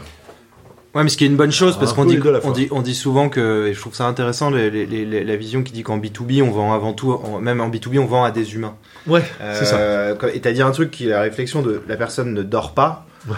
Euh, bah, c'est un être humain qui dort pas. C'est un problème de temps, de stress. Ce n'est pas une entreprise, c'est un être humain. Exactement. Et je pense que bah, euh, on est sur une, une porosité euh, entre bah, pro et perso en effet qui est, qui est très fine. Euh, alors, je pense que tout l'intérêt de cette première partie, qui était assez riche et fournie, est aussi de, de, intéressante pour des personnes qui ne sont pas forcément dans ce, qui écoutent et qui sont pas forcément dans le dans le secteur du, du légal, mais qui sont, qui ont envie de, de cibler euh, une catégorie avec des convictions, puisque voilà, on peut très bien avoir aussi ces convictions parce qu'on est soi-même, je sais pas, par exemple, on est euh, une mère de famille, pourrait se dire, je suis mère de famille, du coup, je comprends très bien le besoin d'une mère de famille, du coup, je crée un produit à une mère de famille. Donc, donc c'est pour ça que là, toute cette réflexion, elle se dit, bon, je suis moi-même partie prenante du truc, donc capable de le proposer dans un univers qui finalement est, ce qui est fermé. Donc, donc la question c'est, est-ce que un extérieur et quelqu'un y arriverait ou est-ce qu'il faut quand même une, une, connaissance métier pour y arriver? Et, c'est, je pense que ça c'est quelque chose que tu n'as sans doute pas fini de résoudre et qui, va, qui va durer longtemps mais, euh, mais que je trouve un, un, postulat euh, commun à n'importe quelle euh, personne qui écouterait ce, podcast. C'est ça, en fait tu vas compenser. C'est-à-dire que soit, en fait je pense que le, il y a encore un truc de juriste, là on est vraiment tous normands, il y a deux façons d'y répondre. Soit tu es expert très bien, tu as de l'avance sur certains sujets, mais alors attention, euh, ce qui était mon cas, attention à ne pas croire que tu as tout compris sous prétexte que tu l'as vécu. Tu étais peut-être le seul à le vivre comme ça, et en fait la question se pose pas tout à fait pareil. Donc fais un pas de côté, tu comprendras mieux la généralité du problème pour tous. Soit tu n'es pas du milieu, et tu vas avoir euh, besoin de travailler ton expertise sur le sujet. C'est-à-dire, soit tu es expert du métier, méfie-toi à ce que ton prisme ne soit pas trop biaisé, soit tu n'es pas expert du métier et tu vas devoir investiguer pour comprendre les particularités de ce personnage. Donc ça marche dans les deux cas, l'effort n'est pas le même. Et alors, de, le choix des, donc des canaux, euh, si on revient sur le, sujet du marketing digital, euh, comment euh, tu, tu signes ton premier client? Enfin, d'ailleurs, c'est peut-être pas lié au marketing digital, mais comment tu as signé ton premier client? Est-ce que tu t'en souviens? Très bien. Ouais. Très bien. Euh, c'était lié à du marketing digital, mais qui était euh, indirect par rapport à Rubato. Je, tu as bien compris l'importance que je j'alloue à la valeur sociétale de la profession d'avocat. Donc j'étais, je ne suis plus aujourd'hui, mais j'étais euh, très fortement impliqué dans un projet associatif euh, solidaire euh, qui s'appelait Avoqueur, qui s'appelle toujours Avoqueur, et qui était animé par des avocats euh, et quelques autres profils, dont moi. Et là, je rencontre des avocats, dont une qui m'a dit Ok, mais tu as l'air de nous connaître presque mieux que nous, on voit que tu as bossé dans les cabinets ou dans les trucs, très bien. Mais du coup, tu as pris de l'avance parce que tu es sorti du droit pour aller voir la création de projets d'entreprise, le numérique, le machin, le truc. En fait, c'est quoi ton truc? J'arrivais en phase justement où j'arrivais avec une version bêta. Je dis Bah écoute, on prend le temps, on en parle. Je termine la présentation, elle me dit Ok, je prends. On avait à peine fini les développements. Elle me dit Ok, je prends. Dès que tu es prêt, je prends. Donc on revient sur le côté un peu. Euh, pas. J'aime pas la mauvaise connotation de entre-soi, mais le côté euh, recommandation par des pairs. Hmm. Tu es expert du milieu, donc quand tout le monde nous donne des espèces d'autoroutes de, de pensée applicables et déclinables dans toutes les sociétés commerciales, les particularités qu'on a fait qu'en fait on n'arrive jamais vraiment à se sentir bien dedans, parce qu'on n'y est pas formé, parce que les outils sont pas vraiment pensés sur notre expertise, etc. On n'arrive pas à s'y mettre. Comme tu es dedans, tu as mieux ciblé, donc là je suis prêt à acheter. Hmm. Donc je suis plus mûr parce que tu es, le... es déjà expert, même si tu n'as pas tout à fait la même expertise que nous. Oui, et puis tu mets le tampon euh, du milieu, quoi. Enfin, je, connais et euh, vous pouvez y aller. Et après, donc après, il y a cette, cette personne donc, qui souscrit. Euh, il y a un bouche à oreille qui s'est mis en place à part, grâce à elle, enfin, en, dès cette personne. Ouais. ouais. Alors avant cette personne déjà, puisque le, je connaissais la profession, j'avais déjà du monde sur LinkedIn qui était avocat et j'avais mes 12 premiers utilisateurs. Donc tu as un premier truc. J'avais déjà été en relation avec les instances du fait de mes précédents projets, donc tu réchauffes un peu la marmite, quoi. Tu refais un peu le tour. Il y a de, gros acteurs, euh, euh, soit en coaching, soit en euh, comment dire, en titre de, presse spécialisée très connu que je connaissais. Tu, refais le tour, tu reparles un peu à tout le monde, tout le monde commence à comprendre ce que tu fais ça. Donc tu sais qu'il y a un truc qui se dit. maintenant, comme on parlait des canaux d'acquisition différents et que tu as un truc lié au digital, il y en a un autre dont je suis persuadé, c'est comme tu es entre confrères sur de l'hyper-expertise et que tout le monde rejette un peu, soit par réflexe, par habitude et par éducation, soit par inadéquation des offres proposées, tout le monde rejette un peu l'existant, il n'y a pas mieux que de la recommandation entre pairs. Surtout dans les professions hyper-expertes un peu fermées. Donc on a appuyé sur ça. Chaque avocat qui nous ramène un nouvel utilisateur, a un système de parrainage gratifiant avec des mois d'abonnement gratuits. Ok. Cette avocate-là utilise Rubato depuis un an et six mois, même pas. Elle a commencé à l'utiliser le 9 février 2020, deux jours après la mise en prod. Donc je suis assez à l'aise sur la date, je m'en souviens. Euh, elle l'utilise encore aujourd'hui. Elle était toute seule aujourd'hui. Ils sont trois dans le cabinet. Ils utilisent tous Rubato. Et elle m'a ramené quatre nouveaux clients. Euh, à elle seule. Qu'est-ce qui l'a motivé Que c'était bien. Ouais. Qu'enfin ça correspondait qu'enfin c'était pas un truc plénipotentiaire de je vais te faire tout et du coup je te le vends les yeux de la tête. Je fais un bout, je me spécialise sur un truc, et s'il y a d'autres petits trucs qui viennent se rajouter derrière, ce sera d'autres facturations, d'autres systèmes, pas obligatoires. D'avoir un catalogue de, un catalogue de produits enchaînés, où tu le réfléchis autrement, on a mis en place le socle logique d'efficacité, tu peux rajouter des modules optionnels derrière. Mais tu n'es pas obligé de les acheter. Mm. Parce que tu es dans un cabinet de 10, tu as besoin d'appuyer sur le management, tu es toute seule, tu veux optimiser sur ta gestion de temps et ton efficacité pour euh, améliorer ta balance pro-perso.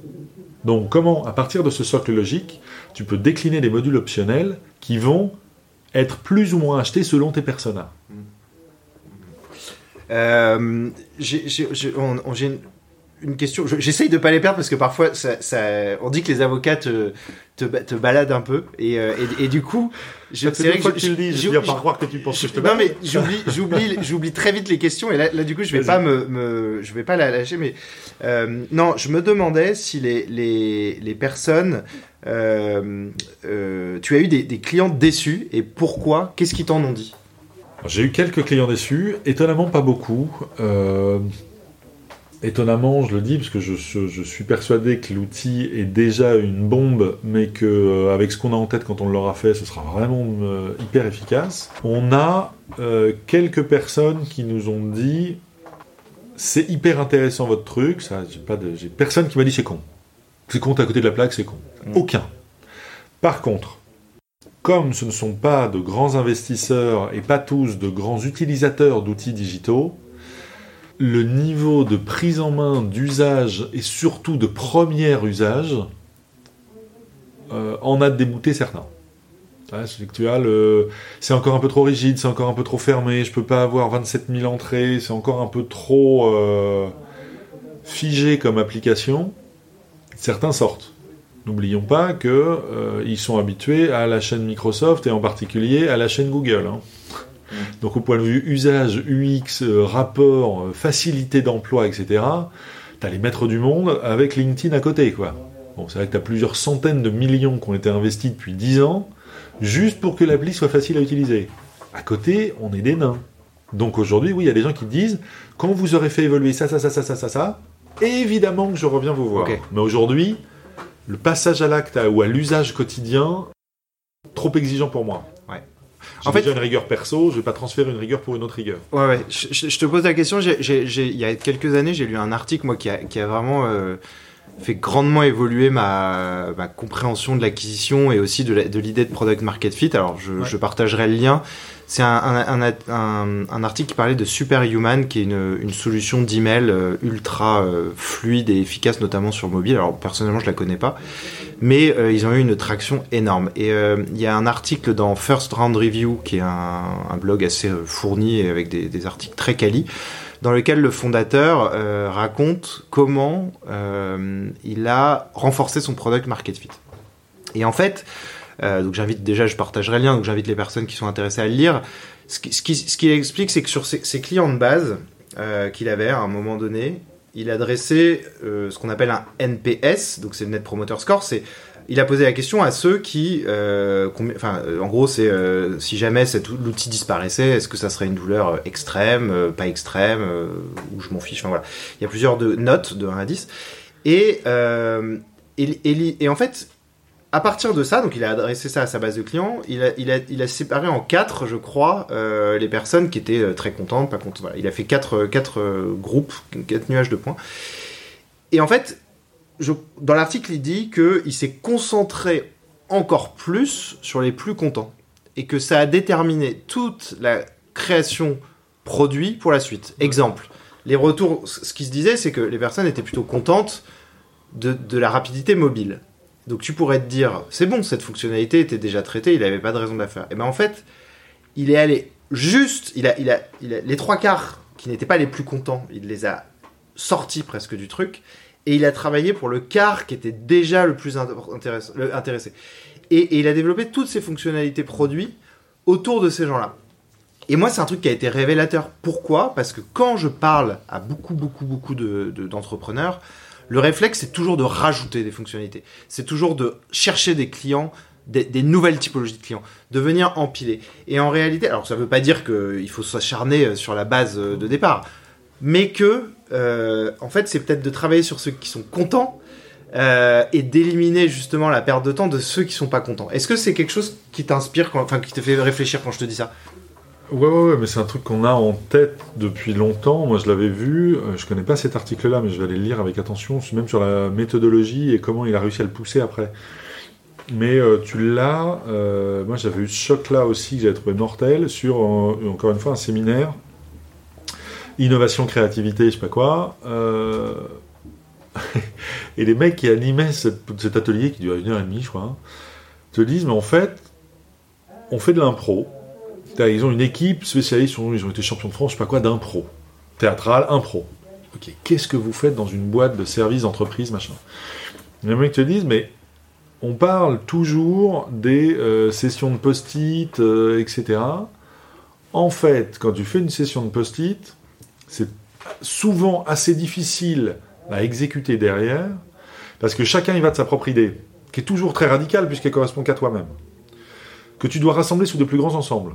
Donc tu trouves des valeurs médianes regroupant tout le monde, que tu vas après rassembler sous de plus grands groupes pour déterminer celles que tu choisis.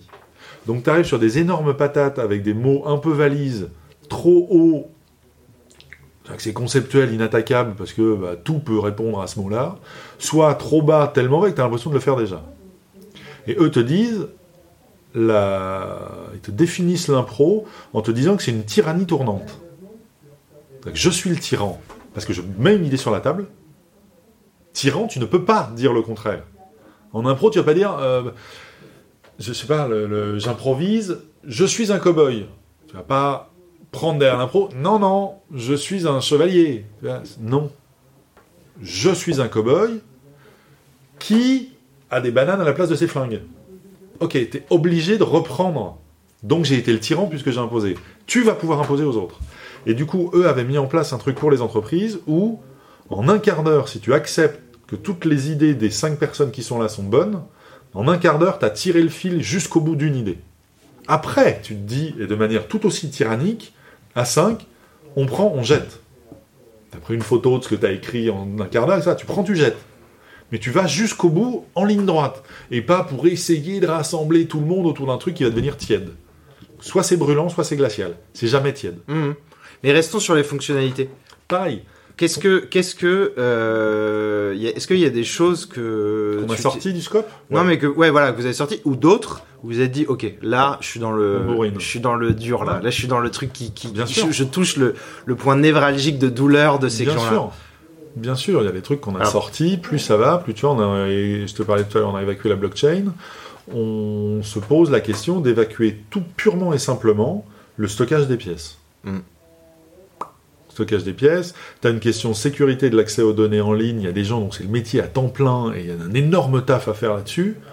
On va pas réinventer la roue ou euh, refaire ce que font des boîtes européennes qui ont déjà levé des milliards. Mm. Bon, c'est utopique.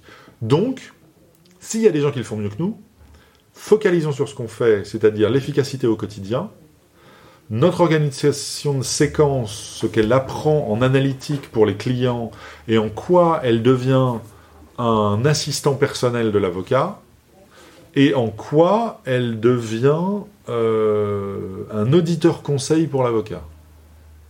Ok. Donc, quelles sont les fonctionnalités qui vont autour? Le collaboratif, l'industriel, et on reste sur ça. Collaboratif, industriel. Ok. Euh, et donc cœur de métier, euh, le côté. et là, là, donc ça te fait, ça te fait. tu reçois du coup des, des feedbacks Ouais. Très clairs de ces personnes qui disent Ouais. ah ouais j'adore cette fonctionnalité et ça ils insistent quoi. ouais. Et comment ça, toi tu pourrais le transposer dans le bouche à oreille? Use case, je sais, c'est l'un des, c'est l'un des thèmes qu'on a. Donc, euh, si tu as une idée ou une intuition, je prends. Mais euh, le, le truc, c'est, euh, on a déjà posé que euh, les canaux de commercialisation vont être particuliers du fait de notre persona. La recommandation par des pairs va être importante. On a la différenciation marché et comment j'insiste sur ma différenciation vis-à-vis de la concurrence et tout le reste du marché pour que mes early adopters deviennent mes ambassadeurs. Euh, comment est-ce qu'on fait ça? Pour moi, des témoignages. Déjà. C'est qu'on est des. euh, que nous, on tire le fil. Enfin, t'as as un double truc. D'un côté, comment eux peuvent dire le fait d'utiliser ça, ça a changé ma pratique de telle manière. Et ça, du coup, tu deviens juste le relais et l'amplificateur vers tous les autres. Donc eux le disent. Eux le disent. Ok. J'ai une avocate qui, qui m'a dit en un mois, j'ai rattrapé mon retard. Ok. Ça commence à parler, quoi. Ouais, ouais bah c'est gain, gain de temps quoi. Gain de temps. Efficacité, là. Efficacité, non, non. Ah c'est oui. efficacité, c'est pas du gain de temps. Ok. Le gain de temps se matérialise autrement, on les a fait noter. En moyenne aujourd'hui, alors je me méfie un peu de ce score-là, on n'a peut-être pas encore assez de clients pour que la valeur baisse, ça me paraît trop grosse. On est à 3 heures par semaine par utilisateur de gagner. C'est-à-dire de non perdu. Et ça, ça comment tu collectes cette info? Il y a quelqu'un qui te dit je gagne Déclaratif a posteriori. Ouais. Je leur demande, ils me répondent, est-ce que c'est 1, 3, 5, c'est combien? Comment tu le cotes? En fait, on arrive à réobjectiviser leur ressenti parce qu'on leur demande un peu euh, où est-ce que tu as gagné du temps, où est-ce que tu as arrêté d'en perdre? Et le fait d'avoir centralisé une partie de l'info, on reste sur de la gestion de projet, ne pas avoir à chercher l'adresse d'un client, ce que j'en suis, où j'en suis, reprendre, tu vas sauter d'un dossier à un autre, etc. Tu gagnes en efficacité, Ouais, ouais. en vélocité. Tu as toutes les infos, donc en trois clics, tu fais un truc qui te prenait 10 minutes avant. Mm. Je dis pas qu'il y a le temps s'évapore chez Rubato, mais si en passant une heure sur Rubato, euh, tu passes pas deux heures, bah, chaque jour tu as gagné du temps. quoi. Tu as arrêté d'en perdre parce que l'outil aligne des fonctionnalités et une centralisation de l'information qui fait que tu fais en deux minutes ce que tu faisais en cinq. Tu fais ça 20 fois par semaine, eh ben t'as gagné du temps. Et, euh, et si t'imaginais une discussion, euh, machine à café euh, de euh, une, une avocate qui Ouais. euh, l'utilise Ouais. avec une de ses confrères, Ouais. euh, tu penses qu'elle dirait quoi? Euh, alors j'aime pas trop penser dans ces cas-là parce que je le suis pas. Et on retombe sur les fausses impressions. Non, mais tu penses qu'elle dit Les quoi? retours- C'est quoi le. le... c'est- c'est- Non, c'est quoi ce que t'aimerais qu'elle dise? Ce que j'aimerais qu'elle dise. Ouais, ce que Ah, t'aimerais qu'elle dise. pareil. Euh, ok, c'est pas ce qu'elle dise en vrai, c'est ce que j'aimerais qu'elle dise. qui suis-je, qui je crois être, qui les autres pensent que je suis, et tu tournes. Euh, Ouais. le... Ce que j'aimerais qu'elle se dise, enfin une appli efficace pour les avocats. Ok. Ils sont tous insatisfaits de la proposition qu'il y a sur le marché. Enfin un truc qui nous correspond. La réponse va être ouais, mais ça fait pas tout. Bah oui, d'accord, ça fait pas tout, mais au moins ça, ça le fait bien. Et on peut se structurer autour de ça. Dans le sens où euh, bah, tu rencontres encore plus de boîtes que moi dans des marchés extrêmement différents. Est-ce que tu connais une seule entreprise ou un seul marché qui a un seul outil qui lui donne toutes les informations, toutes les KPI, toute l'information, toute la relation client et toute la productivité? Non, non, oui. Moi, j'en connais pas. Non, non, non, non. Pourtant, c'est le fantasme de la profession d'avocat. Ah non, je veux un seul outil, parce que trois outils, tu te rends pas compte. Les mecs, en tant qu'entrepreneur, si vous voulez optimiser trois sujets qui n'ont rien à voir les uns avec les autres, il y a peu de chances qu'un seul outil fasse tout, ou que tous les outils, parce que tu as choisi ces trois-là, soient déjà tous parfaitement interfacés. Donc il faut que tu acceptes que dans ta casquette d'entrepreneur, tu investis un peu de temps pour faire tourner les trois outils. Par contre, il faut que tu comptes. Si j'utilise ces trois-là, ça me fait gagner combien de temps par rapport au fait d'en utiliser que deux ou d'en utiliser aucun. Ouais. Même si ça te prend du temps, ça reste plus Mais, efficace. mais je, je, je trouve que dans ces réponses-là, euh, tu ne, ne me donnes pas une réponse humaine. Tu vois, tu as parlé de, de c'est un humain qui Ah, ne si, dort c'est pas, enfin c'est un efficace. truc. C'est enfin efficace. Ouais, voilà. Parce que. euh, Bah, vois, sur le- me- Alors dans ce cas-là, je vais te dire, là ça c'est du vrai. Reçu, je me réveille plus la nuit. Ah, Ça je l'ai eu. ah, voilà. Donc à la machine, elle pourrait dire à sa confrère Je ne me réveille plus la nuit. Ouais. Pourquoi Sachant que le score que j'ai aujourd'hui, c'est que 89% des avocats se réveillent au moins une fois par semaine la nuit de peur d'oublier quelque chose sur un dossier. Donc, le niveau de stress, il est taré. Ouais, ouais. Je ne me réveille plus la nuit. ouais. Je ne me réveille plus la nuit. Donc elle, elle, elle raconte ça Parce à que la le filet de sécurité, l'anticipation, la centralisation de l'info, la gestion de projet, de chaque projet, mais du coup que tu rassembles sur le comment je peux avoir tout, machin. Et elle nous a sorti. Euh, comment elle avait formulé ça? Ah oui. Euh, maintenant, quand je stresse, je rubatise. c'est pas mal. C'est, c'est, c'est- ça va devenir un terme. Euh, non, mais je, je trouve que, tu vois, dans le- l'industrie B2B, euh, pour avoir parlé avec pas mal de- d'entrepreneurs, Ouais. le réflexe, c'est de dire, par exemple, euh, bon, moi, mon cœur de cible, c'est les RH. Mon cœur de cible, c'est les DG. Et en fait, la réalité, c'est que très souvent, euh, c'est par l'humain, comme on le disait, que on arrive à, à toucher les, finalement à, à déployer ce réseau. Et, je prendrais en fait, euh, tu vois, euh, enfin, il y a un exemple qui est Swile. les tickets resto, alors, je sais voilà, bon, ça s'appelait Launcher auparavant. C'est ils ont la déma- dématérialisation du ticket resto.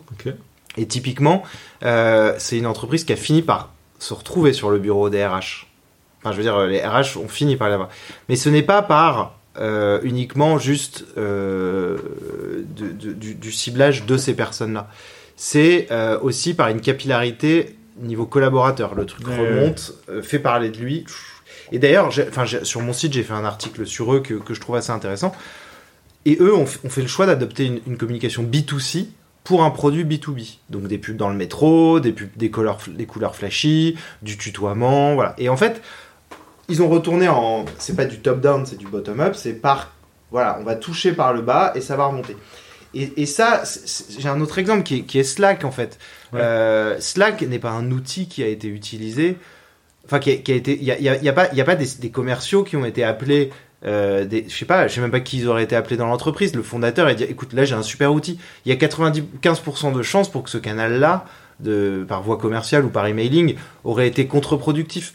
Et à l'inverse, la preuve par l'utilisation.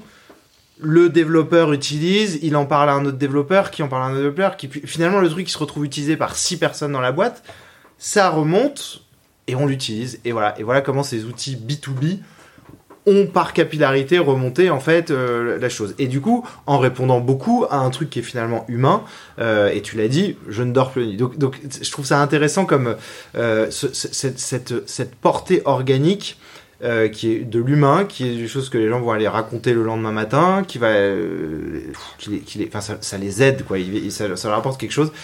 Euh, Ouais, ouais, qui soit qui soit Carrément. du coup possible et c'est pour ça qu'en fait la croissance organique j'insiste un peu dessus, c'est que Ouais. c'est souvent un canal, on se dit, hop, c'est parti, je claque des doigts et ça, et ça va se faire tout seul. Une- J'ai Ouais. jeté la boule.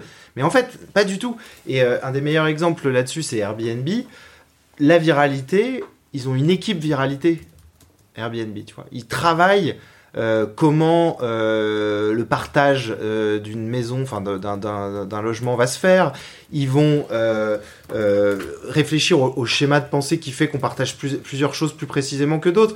Et du coup, c'est là où, enfin, si, je, voudrais aller un peu plus loin, et, sur le B2B, ça me paraît important.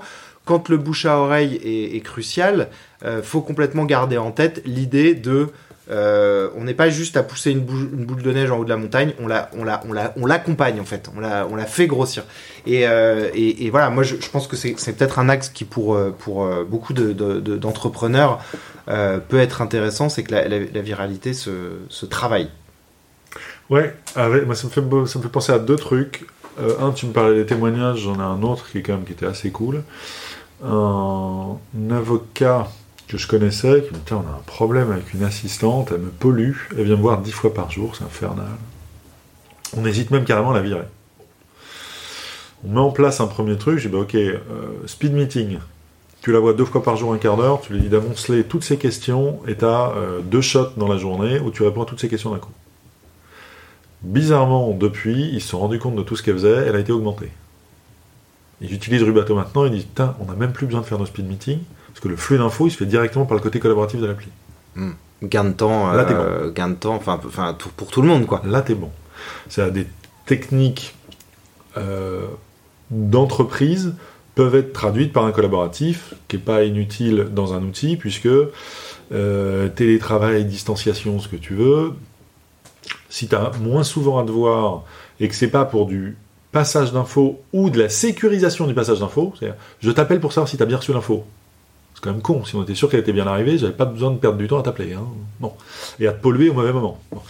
Euh, donc quand on se voit, on parle d'autre chose. Plus de valeur ajoutée, plus de valeur pour l'entreprise, machin.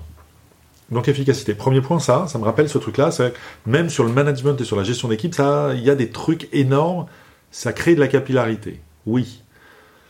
Le pendant qui certaines fois me semble un peu utopique sur la viralité, c'est génial, il faut laisser les gens l'adopter pour machin, pour que ça remonte, et dans 3 ans, 5 ans, 10 ans peut-être, tu seras rendu au niveau du DG, machin. Ok. Tu vis comment entre les deux en tant qu'entrepreneur?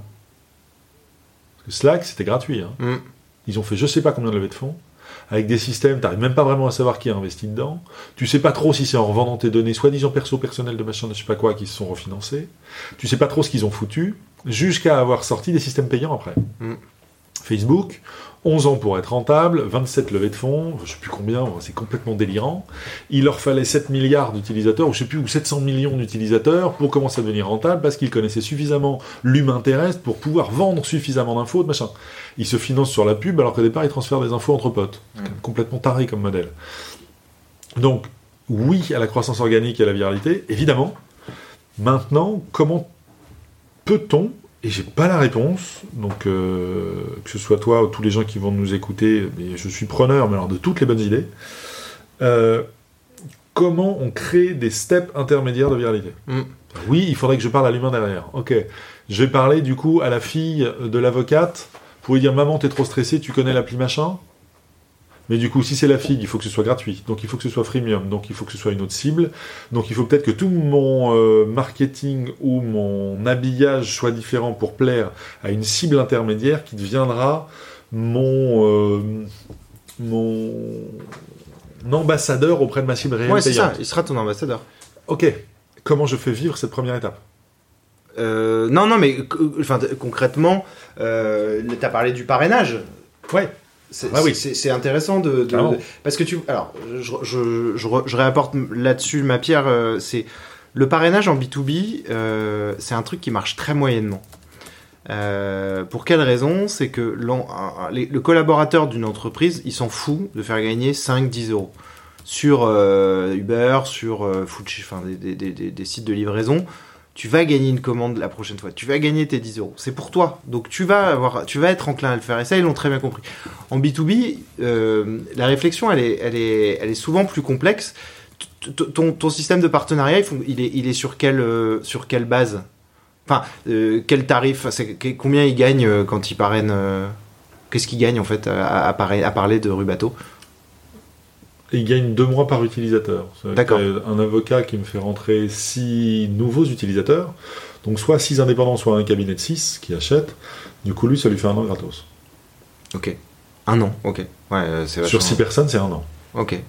Et, euh, et d'accord. Et donc, euh, Mais je suis d'accord avec toi sur le B2B, c'est-à-dire que ça marche sur les indépendants, les associés, mais le collaborateur à qui son associé dit tu vas utiliser tel outil n'a aucun intérêt à aller en parler à des potes, puisqu'en plus s'il y a une gratification, elle sera probablement pas pour lui, mais pour son associé. Mm. Donc pour son entreprise et pas pour lui personnellement.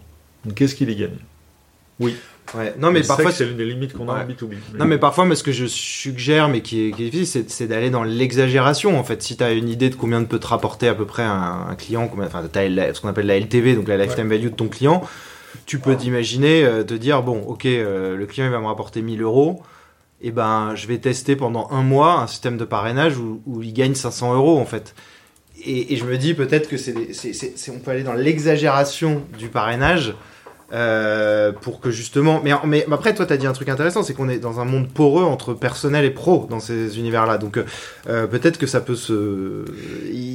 gagner, gagner euh, 100 euros reste quand même intéressant euh, parce Ouais. que ce sont leurs propres honoraires et ce sont leurs propres frais. Quoi.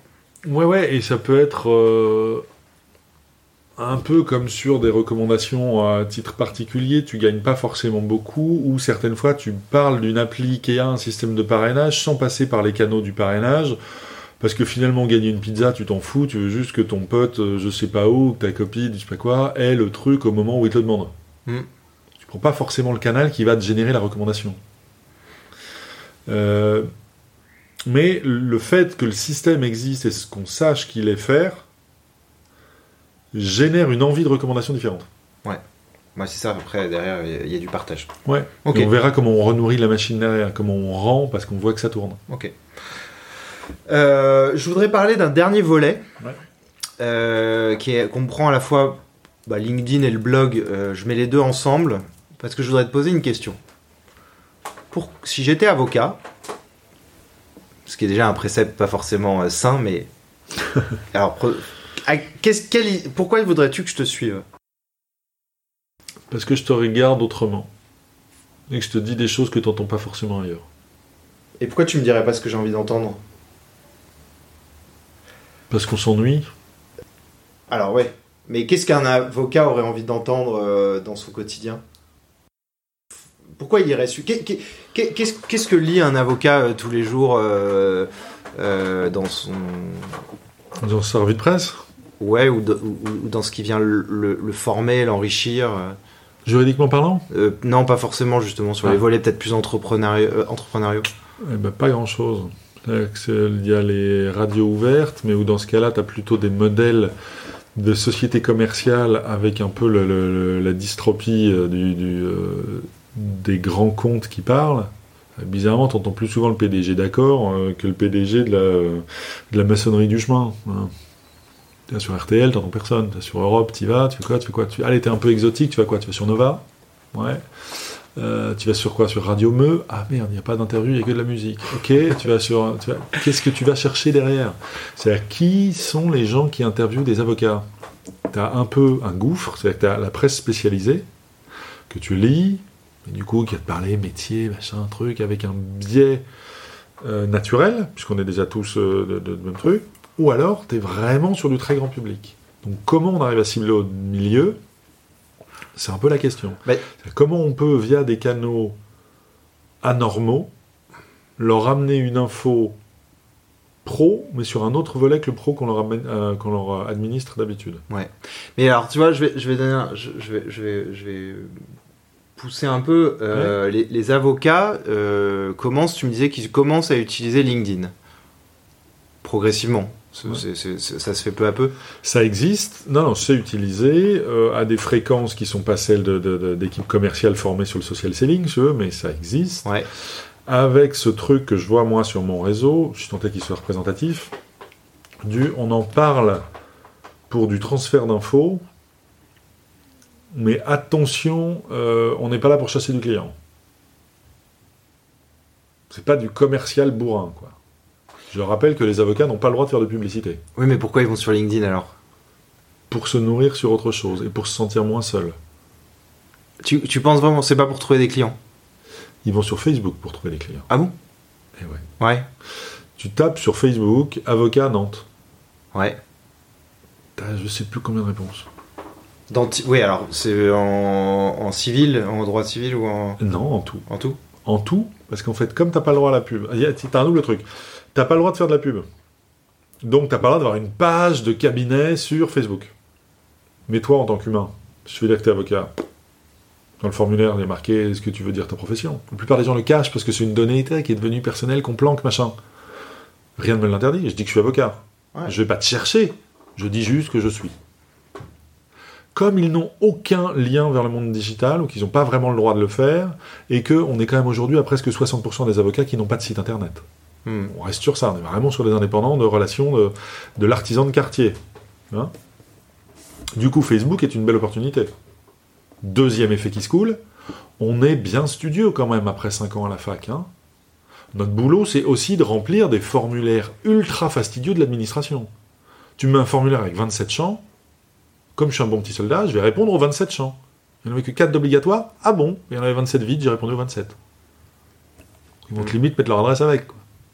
Donc en fait, assez naturellement, ils le font. De- donc de compléter des informations. Donc d'avoir un profil qui dit qu'ils sont avocats sur Facebook. Ok. Donc c'est factuel, mais ils se mouillent pas trop, quoi. Ils se mouillent pas. Ils disent qu'ils sont avocats, ils disent pas en quoi, ils n'ont pas leur CV en ligne, ils n'ont pas leur machin. Et ce qui est ahurissant, c'est que tu vas avoir des profils d'avocats, enfin de d'hommes ou de femmes, pour revenir à l'humain, qui vont te dire qu'ils sont avocats dans leur profil. Donc c'est estampillé, tu tapes avocat, tu tombes. Par contre, les photos que tu as, c'est eux au bord de la mer avec leurs gosses ou avec je sais pas quoi. Et tu fais, oula, alors attends. Si je suis client, j'en fais quoi Ouais. C'est que je prends quoi Je prends, c'est un père de famille, donc je lui fais confiance. Donc Je prends, c'est une mère de famille, elle doit être trop occupée ou elle s'occupe pas de mon dossier, elle est au bord de la mer. Ou je mets, elle a marqué qu'elle était avocate, donc il n'y a pas de raison que je lui fasse pas confiance. Mais ce que, ce que, ce que je veux dire, c'est que sur le. le donc, s'ils ont un compte, c'est qu'ils y vont sur, sur LinkedIn, ils vont y passer un peu de temps. Oui. Euh, dans la semaine, euh, ils veulent. Enfin, Qu'est-ce qu'ils vont se sentir moins seuls, mais du coup, Ouais. se sentir moins c'est- il y a quoi le. Ils veulent faire quoi en fait? Ils veulent, ils, veulent, ils veulent lire des confrères, ils veulent lire des secteurs autres, ils veulent euh, euh, avoir des news, euh, enfin d'actualité, ils veulent avoir. Qu'est-ce qu'est-ce que. euh, Enfin, moi, je- moi, je sais pas, par exemple, moi je sais que je me connecte sur LinkedIn euh, bah, parce que je veux lire de l'actualité de mes pairs, enfin des gens qui font un petit peu ce que je fais. Euh, je peux voir s'il y a de l'actualité des clients, de clients potentiels. Je peux voir si, euh, pourquoi pas, euh, j'ai des potes qui annoncent des choses. Enfin voilà. Mais, mais euh, ce, n'est pas complètement désintéressé ma présence sur LinkedIn. C'est sûr qu'elle ne l'est pas. Euh, Quand je t'entends pousser la réflexion, je me dis qu'il faut que je leur demande plus, parce qu'on est au niveau de l'intuition. Mon intuition, c'est qu'ils viennent chercher un peu tout le volet entrepreneurial de l'avocat. Tu regardes les postes qui fonctionnent, tu as des avocats qui euh, te publient une décision de jurisprudence qu'ils ont trouvée intéressante en te mettant un peu pourquoi ils ont trouvé ça intéressant. Partage d'infos. Qui partage ça L'avocat? L'avocat, sur son réseau, donc pour d'autres avocats, la Cour de cassation a rendu une décision sur ce cas particulier. Est-ce que ça veut dire qu'il y a une évolution? Machin, partage d'infos hyper expertes. Ok, il y en a. C'est pas les postes qui euh, foisonnent, fastidieux. Donc tu as quand même un usage qui est pas tout à fait euh, veille d'expertise. Mais le euh, on parle de legal design, donc comment tu réinventes un peu le- les parcours. Euh, ça, c'est des posts qui vont être lus, des témoignages vidéo, des avocats qui sont sortis de la profession pour faire euh, du coaching de la vidéo, du etc. euh, vont pouvoir avoir des vues par des avocats parce qu'ils parlent justement de tout ce qui est connexe à l'expertise juridique. Donc tu as un truc d'acclimatation ou de renforcement justement de cette casquette entrepreneuriale. La technique juridique, finalement, je reviens à mon benchmark hein, depuis le départ et à mon, en- à mon écoute euh, client depuis le début. Aucun ne m'a dit j'ai un problème à manipuler la donnée juridique. Donc ils vont pas vraiment sur LinkedIn pour trouver la jurisprudence qui tue, puisqu'ils n'ont pas vraiment de problème à y avoir accès. Donc ils viennent pour autre chose. Le côté un peu relationnel, ah bah il y en a un qui dit qu'il est en galère de machin, je sais pas quoi, ça tombe bien, il n'est pas le seul, moi aussi, ah, je me sens moins seul. Beaucoup sur Facebook, ça, presque encore plus que sur LinkedIn. Tu as des groupes fermé d'avocats de plus de 10 000 personnes. Ah ouais? Ouais. Et il y a des solutions qui sont partagées, il y a des personnes qui postent des choses sur des... On est au sein de la confrérie, version digitale. Je n'ai pas d'infos. Bah, J'en ai quelques-unes, mais très faibles, de quelques personnes qui en font partie. Ok. On m'a même dit, tu devrais avoir un avocat dans ton équipe juste pour qu'il puisse avoir un compte sur ce profil-là. Est-ce que tu as un article euh, de blog ou un post LinkedIn que tu as fait qui a bien marché? Ouais. Ouais. Assez étonnamment, alors que le produit était minimal, celui justement de mon avocate, là, qui utilisait depuis peu de temps, et qui, on était en avril 2020, si je dis pas de conneries, j'ai rattrapé mon retard en un mois. Et ça, ça a été... euh, Vu, relu, j'ai eu des appels entrants. C'est marrant. Et... euh, J'en ai un autre, crise, euh, donc on est en mars dernier. Le produit apparaît il y a quelques semaines. euh, et alors là, personne n'avait vu le truc venir. Surgélation de tous les cabinets d'avocats. Surgelé, quoi. Azote liquide, tu prends tous les cabinets, tu les trempes dans l'azote liquide. Il se passe plus rien. Toutes les entreprises sont à l'arrêt, donc dans les cabinets d'avocats, il se passe plus rien. Les clients peuvent plus venir. Les avocats n'ont pas tous des systèmes digitalisés, n'ont pas le droit d'aller au bureau. Comment j'ai accès à mon dossier Le truc, lockdown complet, Clou, terminé. Trois mois. Et t'as au milieu, donc tu, sens l'espèce de catastrophe euh, qui se communique sur Internet, et tout le monde se ren- renvoie du stress. Je fais une petite vidéo avec euh, mon téléphone chez moi, euh, devant ma bibliothèque, dans mon salon, je suis je en train de là, bosser. dessus. Ah. Maintenant, enfin, j'en ai fait deux, trois, mais la première, un score assez rigolo où je leur dis juste euh, Ok, on s'excite pas, c'est pas une surprise qui vous arrive. Avec, ça fait 10 ans que tout le monde vous dit le digital va falloir s'y mettre. Bon, on voyait le truc venir. C'est juste un peu violent comme façon de faire. Par contre, on se détend. C'est un creux, mais il y aura toujours besoin de vous. Ça fait 10 ans Hmm. qu'on vous pollue en vous disant le robot va te remplacer, le machin, le machine learning, l'intelligence artificielle. Bon, bah, 10 ans après, il y a plein de boîtes qui se sont cassées la gueule, qui n'ont pas réussi à faire le dixième de ce qu'ils avaient promis. Hmm. Les avocats sont toujours là et structurent toujours la vie sociale. Bon. Mais, du coup, soyons efficaces. Comment est-ce qu'on organise aujourd'hui différemment pour mieux gérer la reprise? C'est Einstein qui disait la définition de la folie, c'est faire toujours la même chose et espérer des résultats différents. Bah là, pour une fois, vous, avez, vous allez avoir quelques semaines, profitez-en. Qu'est-ce qu'on peut faire pour vous différemment pour qu'à la reprise, vous fassiez différemment, avec bien sûr l'espoir de faire un peu mieux? Ben, c'est intéressant, là je vois par exemple le 23 avril 2020, tu proposais un webinar optimiser Ouais. son efficacité en Ouais. cabinet d'avocat. Quel a été le résultat de ça? J'étais Super obligé, euh, j'étais obligé d'arrêter, j'arrivais pas à tenir. Ah oui Ouais. Alors c'est marrant parce que là sur LinkedIn je vois peu de likes. Comment euh, tu ça s'est passé euh, euh, Parce que est-ce que tu as eu des T'as envoyé un email à un ensemble d'avocats? Est-ce que tu as pris position? Non, je l'ai posté sur LinkedIn. et, et ils se sont inscrits en masse, J'ai eu 70 inscriptions, direct. direct. Ok. C'est marrant. J'ai fait comme- deux sessions. Ouais. Alors, il y avait deux trucs. Et ça, c'était des postulats de départ qu'on a toujours aujourd'hui.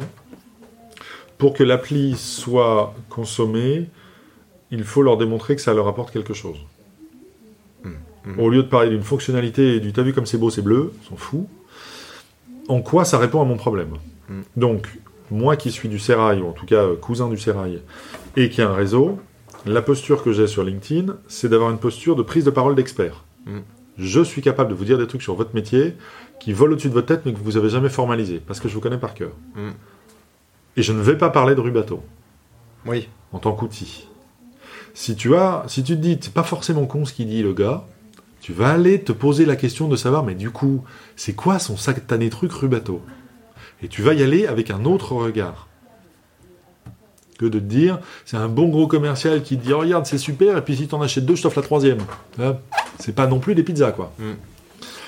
Donc, prise de parole d'expert. Du coup, le webinar, gratuit, volontairement, on se calme. Tout le monde est en crise, donc on va se détendre. Mhm. Je ne vous parlerai pas de Rubato. Par contre, quels sont les outils et les mécaniques existantes dans la réflexion entrepreneuriale ou dans les sociétés commerciales plus traditionnelles qui sous-tendent le fonctionnement ou les fonctionnalités de Rubato Et je ne te parlerai jamais de Rubato. Mm.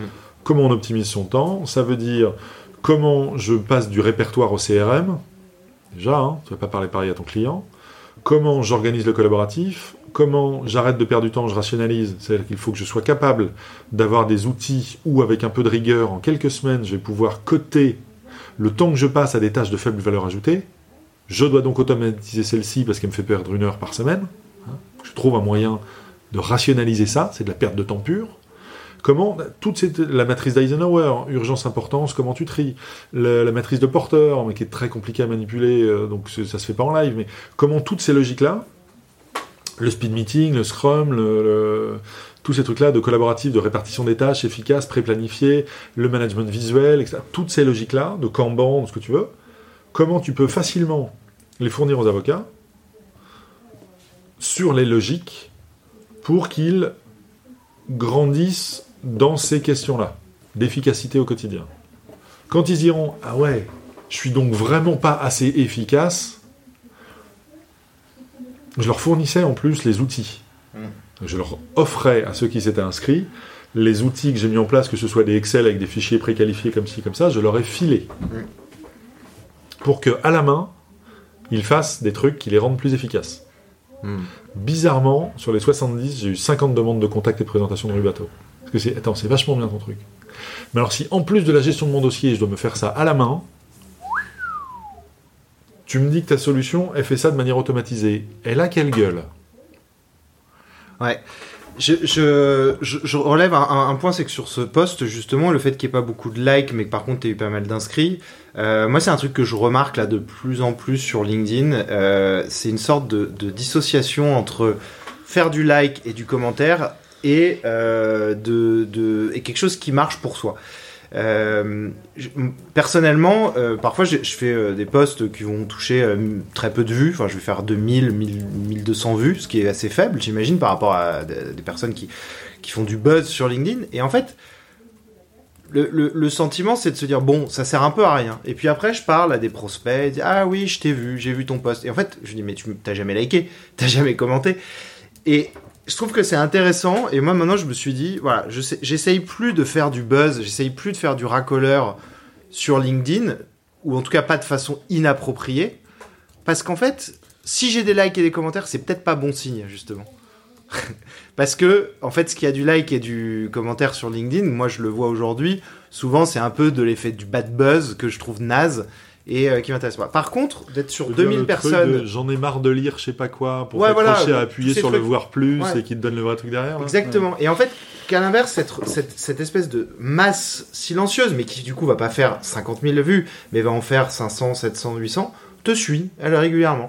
Et en fait, elle attend pas toi que tu changes que tu écrit, mais euh, elle voit le truc passer et euh, elle, finit par imprégner quelque chose. Et, et, et c'est vrai que moi, ça m'a un peu fait évoluer sur LinkedIn en me disant voilà, faut pas forcément regarder euh, ces, choses qui marchent, mais moi mon fonds de commerce c'est 500 euh, personnes.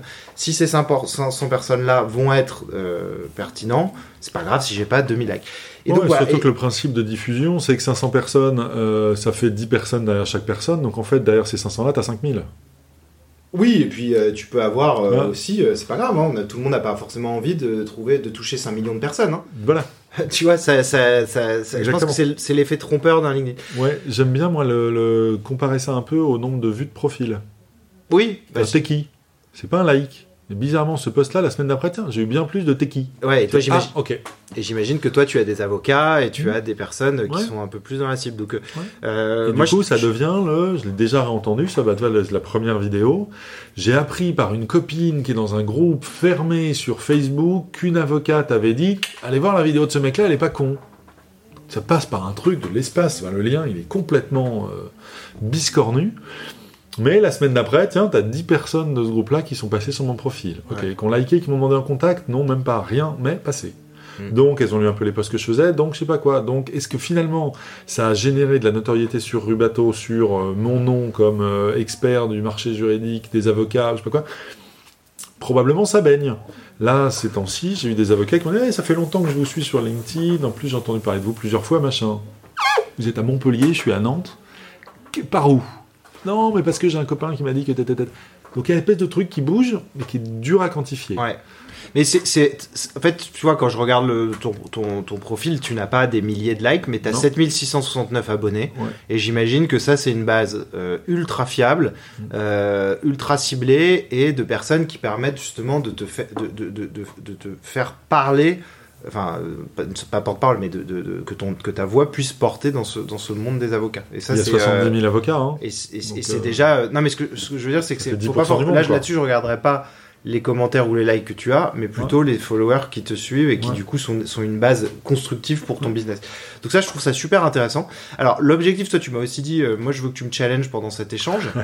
Euh, T'as dit, je veux pas parler de moi et je veux, je veux, je veux apporter des solutions. Et étonnamment, je trouve que dans ton fil, on voit beaucoup de choses que vous partagez sur euh, votre actualité, sur euh, les, les- les choses dans lesquelles vous pouvez être partie prenante. Ouais. Moi, je serais avocat, ça m'intéresserait pas du tout.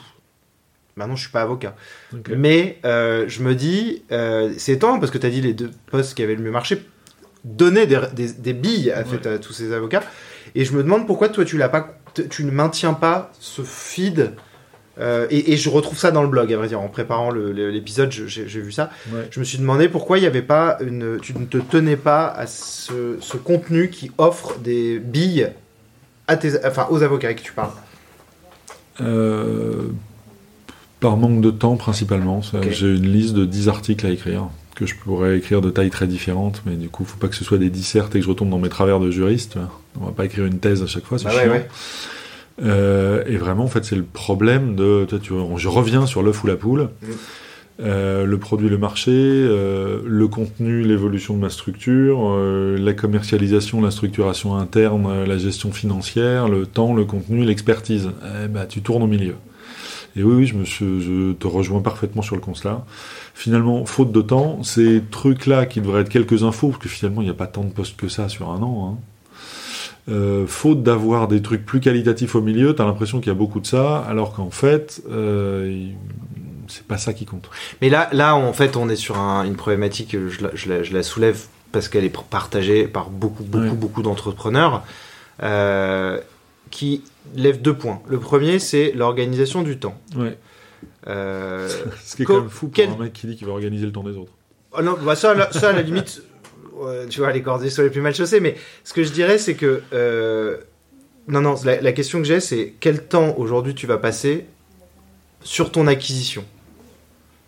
Euh, tu vois, c'est un peu le- la théorie de la loi de l'attraction. Si tu mets ton énergie sur quelque chose, ça va générer.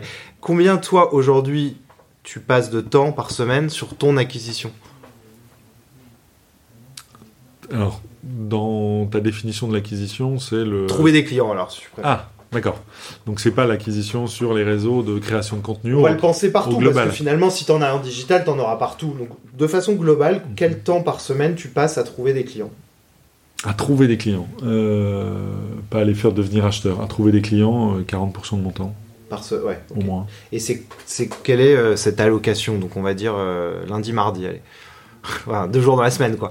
Lundi, mardi, maintenant, mon- le- mon équipe m'a demandé de barrer tous mes lundis matins. Non, mais alors, 30. du, du, du coup, en se disant que dire- 40%, ça fait, ça, fait lundi- ça fait deux jours dans la semaine. Ouais. Pendant ces deux jours de la semaine, tu, tu, c'est quoi le, ça consiste en quoi trouver des clients? Alors, on a testé différents trucs liés à LinkedIn ou pas. Euh, ça a été beaucoup, justement. Sur LinkedIn, tu as un truc qui est assez froid. Que tu rentres en contact, ça coûte pas cher. Mais qui recontacte derrière un, euh, un on est maintenant en contact Ouais. Personne. Moi, le premier, je l'ai pas fait pendant des plombes. Euh, du coup, là, je me suis astreint à envoyer, euh, j'avais, j'ai réfléchi un peu à mon truc, mais à envoyer via la messagerie directe de mon profil à tous mes contacts avocats, hein, je travaille sur un outil inédit, est-ce que tu as un peu de temps? Euh, Enfin, pas, attention, je n'ai pas tutoyé. Euh, je vous vois, tu connais pas quand même. Euh, Michel, est-ce que vous auriez un peu de temps pour moi? Je travaille sur un outil inédit chez les avocats, je sais que j'ai besoin de retour, est-ce que vous avez un peu de temps? Mm. Alimenter ça, du coup, t'en as qui disent oui, d'accord, mais je voudrais bien comprendre un peu de quoi ça parle. Après, les autres te disent ouais, ouais, avec plaisir, c'est intéressant, je suis toujours intéressé, mais alors par contre, j'ai pas le temps là, mais là, là, là, tu passes du temps à caler le rendez-vous, etc. Tu fais presque de la prospection via la boîte de messagerie de LinkedIn. Prends un temps fou. Et on voulait le faire parce que justement, la base, c'était de se dire est-ce que la population que j'ai sur LinkedIn est un équivalent de fichier de prospection ou est-ce que c'est un auditoire à notoriété? Mm. Fallait donc bien tester. Donc, euh, je suis en train de finir de creuser le- tous les sillons de ça au niveau prospection. Mais ça prend un temps et c'est un travail de fourmi. Mais si, si je reviens sur les 40% de temps, Ouais, c'est ça, beaucoup, hein. c'est beaucoup de. Du coup, c'est c'est beaucoup de temps sur LinkedIn. Ouais. Ok.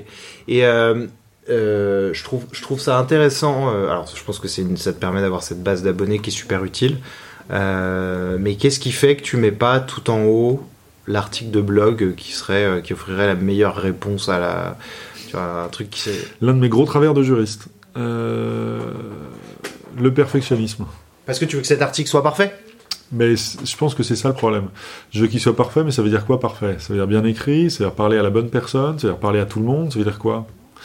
Euh, Comment est-ce que je décline le contenu ou potentiellement que le même article, qui peut être un article de fond, je le redécoupe en même temps en trois ou quatre use cases pour les trois ou quatre personas qu'on adresse? Et du coup, comment t'organises toute la structuration du contenu et de la prise de parole? Et peut-être avec un a priori faux, mais là, le- ton œil d'expert me donnera sûrement des billes supplémentaires. Le, euh, j'ai toujours cette crainte, comme ils sont hyper sollicités, si tu leur plais pas du premier coup, Ouais. perfectionnisme, ils vont t'étiqueter ou te catégoriser comme inintéressant. Ou en tout cas moyennement intéressant. Donc si tu les rates une fois, t'es mort. On revient sur le perfectionnisme du juriste. Ouais. À la fac, la copie, tu la rends une fois. Au tribunal, ton assignation, enfin ton acte de procédure, tu le fais une fois. Tu as intérêt à ce qu'il soit parfait, que tu n'auras pas le droit de le corriger. Et toutes les erreurs que tu auras laissées, ton adversaire va s'en nourrir. Mais alors, si je puis me permettre, parce que j'ai- ce truc-là. Je peux avoir ce travers, mais c'est que ce, ce côté euh, binaire dans le Ouais. jugement, Ouais. euh, je l'ai aussi, et ça pour moi, c'est- je me le considère comme un défaut, pas de juriste, mais un défaut humain. D'expert, je pense. non, mais qui me pousse justement à, à me fermer de plein de choses. Et la raison pour laquelle j'ai lancé ce podcast, Ouais. C'est parce que le, j'avais la même problématique que toi à l'écrit. Je voulais Ouais. aller tellement loin, je voulais parler à euh, au, ju- au- au- limite, je voulais finir par parler aux autorités européennes, tu vois, dans mon article.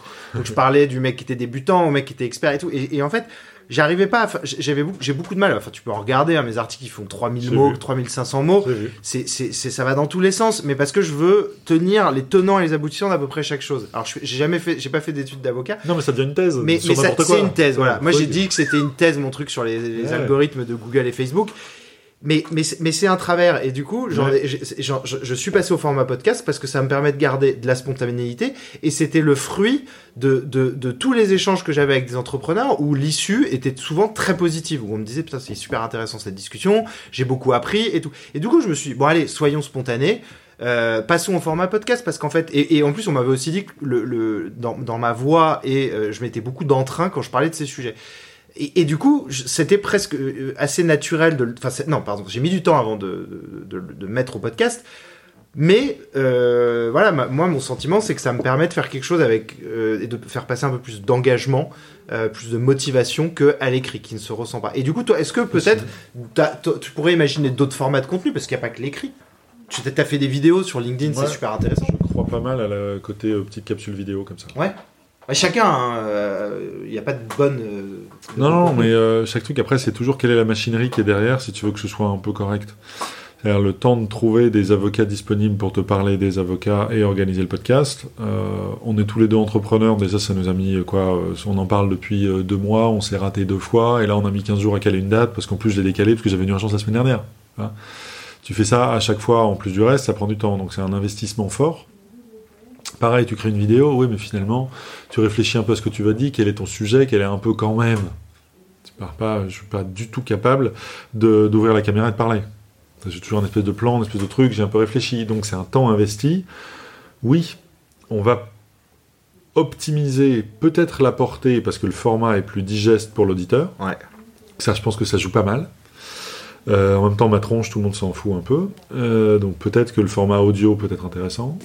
Le... J'aime bien l'idée de... euh, euh, comment il s'appelle Cyril Je sais plus comment. Le, le, Morning Glory. Il en a fait euh, 150 ou 200. euh, Cyril... euh, C'est un podcast. prise de parole. Non, non, non, non, non. C'est des posts sur LinkedIn où tous les jours, une fois par Ah, semaine, il était genre en vidéo et tu le vois genre avec son sweat à capuche en train de faire un footing, il s'arrête, Ah, il ok. est bon, un truc du jour qui me chatouille, machin, là. Et en deux minutes, il pose une question, il dit, bon, par contre, les mecs, euh, j'attends vos commentaires et que ça parle et que ça parle. Il le fait vachement bien. Euh, très intéressant. Cyril, ah, c'est con que j'ai pas son nom en tête. On le, met- On va on le le retrouver. partagera, on le partagera en Ouais, on va le retrouver. Euh, c'est des formats que je trouve très intéressants. C'est de, de accepter la spontanéité, enfin, la spontanéité de forme dans un contenu expert. Ok. Bah, c'est exactement ce que je trouve dans le podcast. Alors peut-être qu'il y a Ouais. des auditeurs qui, qui, qui verront pas le côté. euh, Enfin, que ça peut être un format trop long, mais euh, je trouve que moi, c'est un format qui me convient, euh, car plus facile à sortir. Euh, je, les articles, j'en ai fait euh, depuis que je suis à mon compte pas mal. C'est, c'est, ça prend énormément de temps euh, et euh, finalement c'est, perçu de façon complexe. Donc toi, tu, tu pourrais peut-être envisager te dire, euh, tiens, je pourrais aller tenter de nouveaux formats pour, pour parler à ma communauté. Quoi. Ouais, mais carrément, il faudrait que je, il faut de toute façon que je trouve des, des formats. C'est avec de la même manière que toi, j'ai le truc à chaque fois que je parle avec des avocats. Il y en a même avant le confinement qui me disait mais je m'en fous, tu te- de- on va déjeuner ensemble et te le- tu me poses des questions, tu me racontes un peu ce qui se passe dans la legal tech et le regard que tu as autour de tout ce truc-là, parce qu'on a trop le nez dans le guidon, quoi. Ouais. Donc il faut réussir à le retransmettre. Peut-être que, et tu le soulignes à juste titre, que justement le fait que je sois juriste, je reprends les canaux bien du juriste, bien Ouais. propre comme il veut. On a tous appris dans des bouquins, on a tous écrit des disserts. Tiens, et si j'écrivais un article Oh, bah grosse surprise. tu, Ouais, tu, c'est- tu pourrais... euh, Encore une fois, la fausse. Est-ce que c'est pas la mauvaise réponse à la bonne question? Oui, c'est ce qu'on disait pour moi pareil. Mais est-ce que tu pourrais pas imaginer un enregistrement en, avec euh, la tenue d'avocat euh, où tu parles des, euh, J'ai pas le droit. des méthodes? Ah, t'as pas le droit Attention, j'ai pas le droit. Je Alors, suis pas avocat. Non, mais tu fais parler quelqu'un, tu peux faire parler un avocat qui, n'a pas le droit de porter la robe hors des tribunaux. Alors hein. tu peux peut-être faire porter la robe à un de tes clients qui parle de Rubato, ça il a le droit Faut-il qu'il ait envie de s'exposer Ouais. C'est que ça donne la recommandation forte, quoi.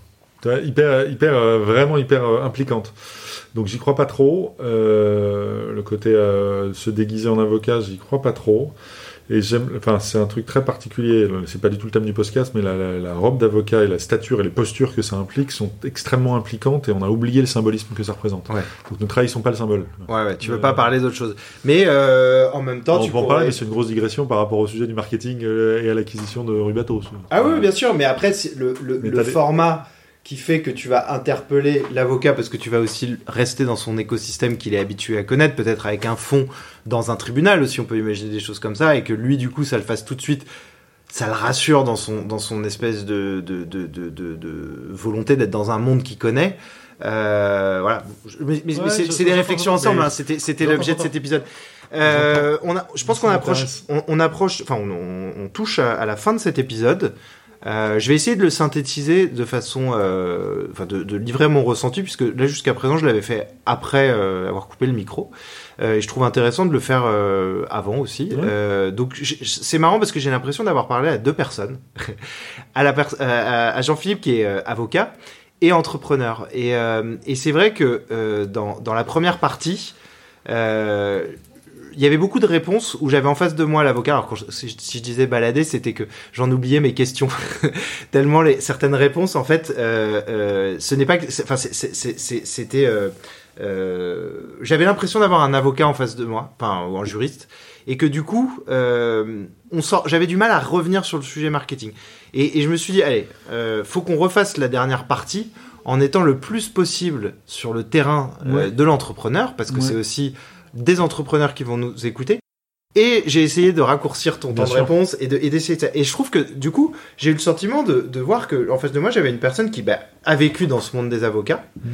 et qui finalement vend un produit. Et je trouve que pour plein d'entrepreneurs qui se disent, moi, je suis une mère de famille, je vends à des mères de famille, je connais. Et en fait, peut-être que parfois c'est intéressant de se placer sous un regard euh, complètement neutre, quitte à venir un peu briser euh, l'écosystème qu'on connaît. C'est Loïc Soubéran qui, quand il a créé euh, euh, Tids, raconte que sa plus grande force, c'était de n'avoir jamais travaillé dans la pub auparavant. Parce qu'en fait, il est arrivé en cassant les codes et en apportant des choses qui étaient complètement froides et nouvelles, et que sa jeunesse et sa non-connaissance des codes lui a fait casser énormément de choses, à commencer par euh, voilà des, des, des, des, des, conventions qu'il fallait respecter, enfin des choses comme ça. Donc voilà. Donc je trouve que c'est un un apprentissage que je trouve intéressant. Les personnes qui se reconnaîtront dans cette position, je pense, euh, en tireront un apprentissage. Et euh, de voilà donc donc je je, je, je te remercie de, de, de, toutes ces, ces, choses que tu as pu livrer euh, de ton côté je voudrais avoir un petit peu ton ressenti et savoir ce que, ce que, ce que si ça t'a voilà, générer des idées parce que euh, les, pour l'instant, les premiers épisodes que j'ai eu, les, les, les, personnes sont, sont, sont, sorties en me disant j'ai adoré l'exercice, euh, ça m'a fait prendre du recul et voilà, je voudrais avoir aussi ton ressenti. Euh, bah, J'espère que ça s'est pas trop entendu, mais pendant qu'on parlait, je prenais quand même des notes, des questions que tu posais et de certaines remarques que moi ça me générait. Le... Je trouve ça toujours intéressant de toute façon et le le côté euh, justement direct a cet intérêt-là. Tu peux pas réfléchir. Il y a ce que tu as et la façon dont tu le mets. Tu fais certaines fois des liens que tu n'aurais pas fait si tu avais pris le temps de réfléchir à ce que tu dis. Donc tant mieux. Il y a évidemment plein de points de vue euh, qui sont intéressants parce qu'ils sont sortis du marché. Et ça m'interpelle ce que tu me dis sur le, côté schizophrène du euh, juriste et de l'entrepreneur qui veut réinventer un peu le marché. Et la question qui me reste sur ça, c'est le OK. C'est vrai, je sais toujours que c'est toujours un peu long au démarrage ce genre d'exercice-là. Par contre, la question qui reste, c'est oui, c'est long. Du coup, est-ce qu'on peut le chanter? Le risque étant qu'il y a tellement d'a priori faux sur la profession d'avocat et sur le truc que tu dis avocat, je te, n'importe qui, là, je suis sûr, la première fois que je dis avocat, je fais, oh, oh, oh, oh, avocat, tu vois, un mec, déjà, grisonnant, machin, je sais quoi, t'as une espèce d'a priori dingue qui tombe. Et si tu poses pas proprement et le positionnement marché, donc quelle est la cible, donc le personnage, avec tous ces espèces de travers inconnus, sous-estimés, etc., est-ce qu'on peut après vraiment parler d'acquisition? Ou de la, est-ce qu'on en parle de la même manière? Et point d'interrogation, j'ai pas la réponse. Toi, tu me dis à la fin, ouais, on a été bien plus direct, ouais, parce qu'on avait posé ça avant. Est-ce que si on ne l'avait pas posé, on aurait pu? Ou est-ce qu'à chaque fois ce serait devenu confus Parce que oui, marketing, oui, mais alors attends, tout ce que tu dis là, des solutions américaines existantes, faciles, gratuites, machin, n'est pas possible parce que. Et tu remontes. Donc ça m'est arrivé certaines fois dans un truc confus parce que par capillarité, tu te retrouves à être un peu dans la posture qu'on a de l'avocat de dire non, par principe. Parce qu'en fait, ne pas avoir posé le contexte génère des digressions en cours d'exercice. Alors que là, effectivement, je suis d'accord avec toi, toute la première partie, le moi, ma vie, mon œuvre, les avocats, youpi, sont importants. Ok, ça peut paraître fastidieux, et en même temps, si ça éclaire des gens sur ce que sont vraiment les avocats et ce qu'ils vivent, tant mieux. Mais ça pose le terrain du, ok, il y a tel des partis pris particuliers qui vont permettre d'accélérer après. Tu me diras à froid si c'est une, une fausse bonne idée ou pas. Est-ce que c'est nécessaire ou est-ce qu'on aurait pu s'en passer, a posteriori? Non, je sais pas. Non, je non, sais pas. Non, non, non, mais je, là, je, mets juste mon regard marketeux. Ouais, ouais, je comprends. Et, non, non, et j'ai retenu une chose forte, c'est euh, j'arrive à mieux dormir. Ouais. Et en fait, quand tu vends ça, combien donc tu, tu libères 3 heures de temps par semaine. Je me dis, mais ça vaut combien une heure de temps d'un avocat? Enfin, une heure par semaine. Combien est le, la, la tarification moyenne d'un avocat? Ah, en facturation horaire Ouais, s'il vend à un client. S'il vend à un client, une heure de travail, c'est entre 150 et 250 euros de l'heure sur des prix moyens en ouais, 200 euros. Donc je me dis, tu vois, t'es sur un truc qui presque, ça rapporte 600 euros par semaine.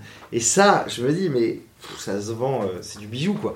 Euh, et, et, c'est pour ça que je, et, quand tu as dit ça, tu, tu as parlé de ce sujet, c'est vrai qu'il y avait le sujet de la viralité organique, il y avait aussi tout ce qui était, euh, enfin, le poste qui a marché, voilà. Et c'est pour ça que c'est marrant quand, quand on, d'un point de vue marketing, quand tu es à 100% sur ce sujet, euh, on a le sentiment qu'il y a des tractions qui se mettent en place et que c'est là que le produit euh, s'articule.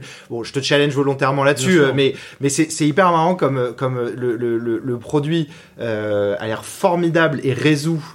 T'imagines, tu, tu, tu, gagnes 3 heures par semaine grâce à Rubato. Bah, je me dis, bah, je fonce les yeux fermés avocat ou pas quoi. Enfin, je veux dire, dans, dans l'idée, c'est une promesse de valeur qui est déjà énorme. Et voilà. Euh, écoute, je te remercie beaucoup, Jean-Philippe. C'était un, épisode très riche. Euh, je te remercie pour ton partage. Euh, qu'est-ce que je te, peux te souhaiter pour, euh, pour l'année qui vient? Enfin, pour le. Pour les, mois qui, les mois qui viennent Pour les mois qui viennent bah Justement, que l'attraction continue, c'est-à-dire qu'on ait, qu'on ait de plus en plus d'avocats qui nous fassent des retours sur ce qu'il faut qu'on améliore, parce qu'ils nous laissent le temps de nous améliorer. C'est-à-dire qu'ils viennent, qu'ils consomment Rubato, donc déjà que eux se fassent du bien, tant mieux, et en plus de ça, qu'ils se sentent libres de nous dire ouais, faut que vous repensiez ça, c'est il y a mieux à faire si vous le faites comme ça. Mm. Ou il nous manque ça pour que vraiment ce soit le truc qui défonce. Ok. Bon bah super. Bah écoute, euh, je te remercie et, euh, et, à très bientôt. Ouais, à bientôt.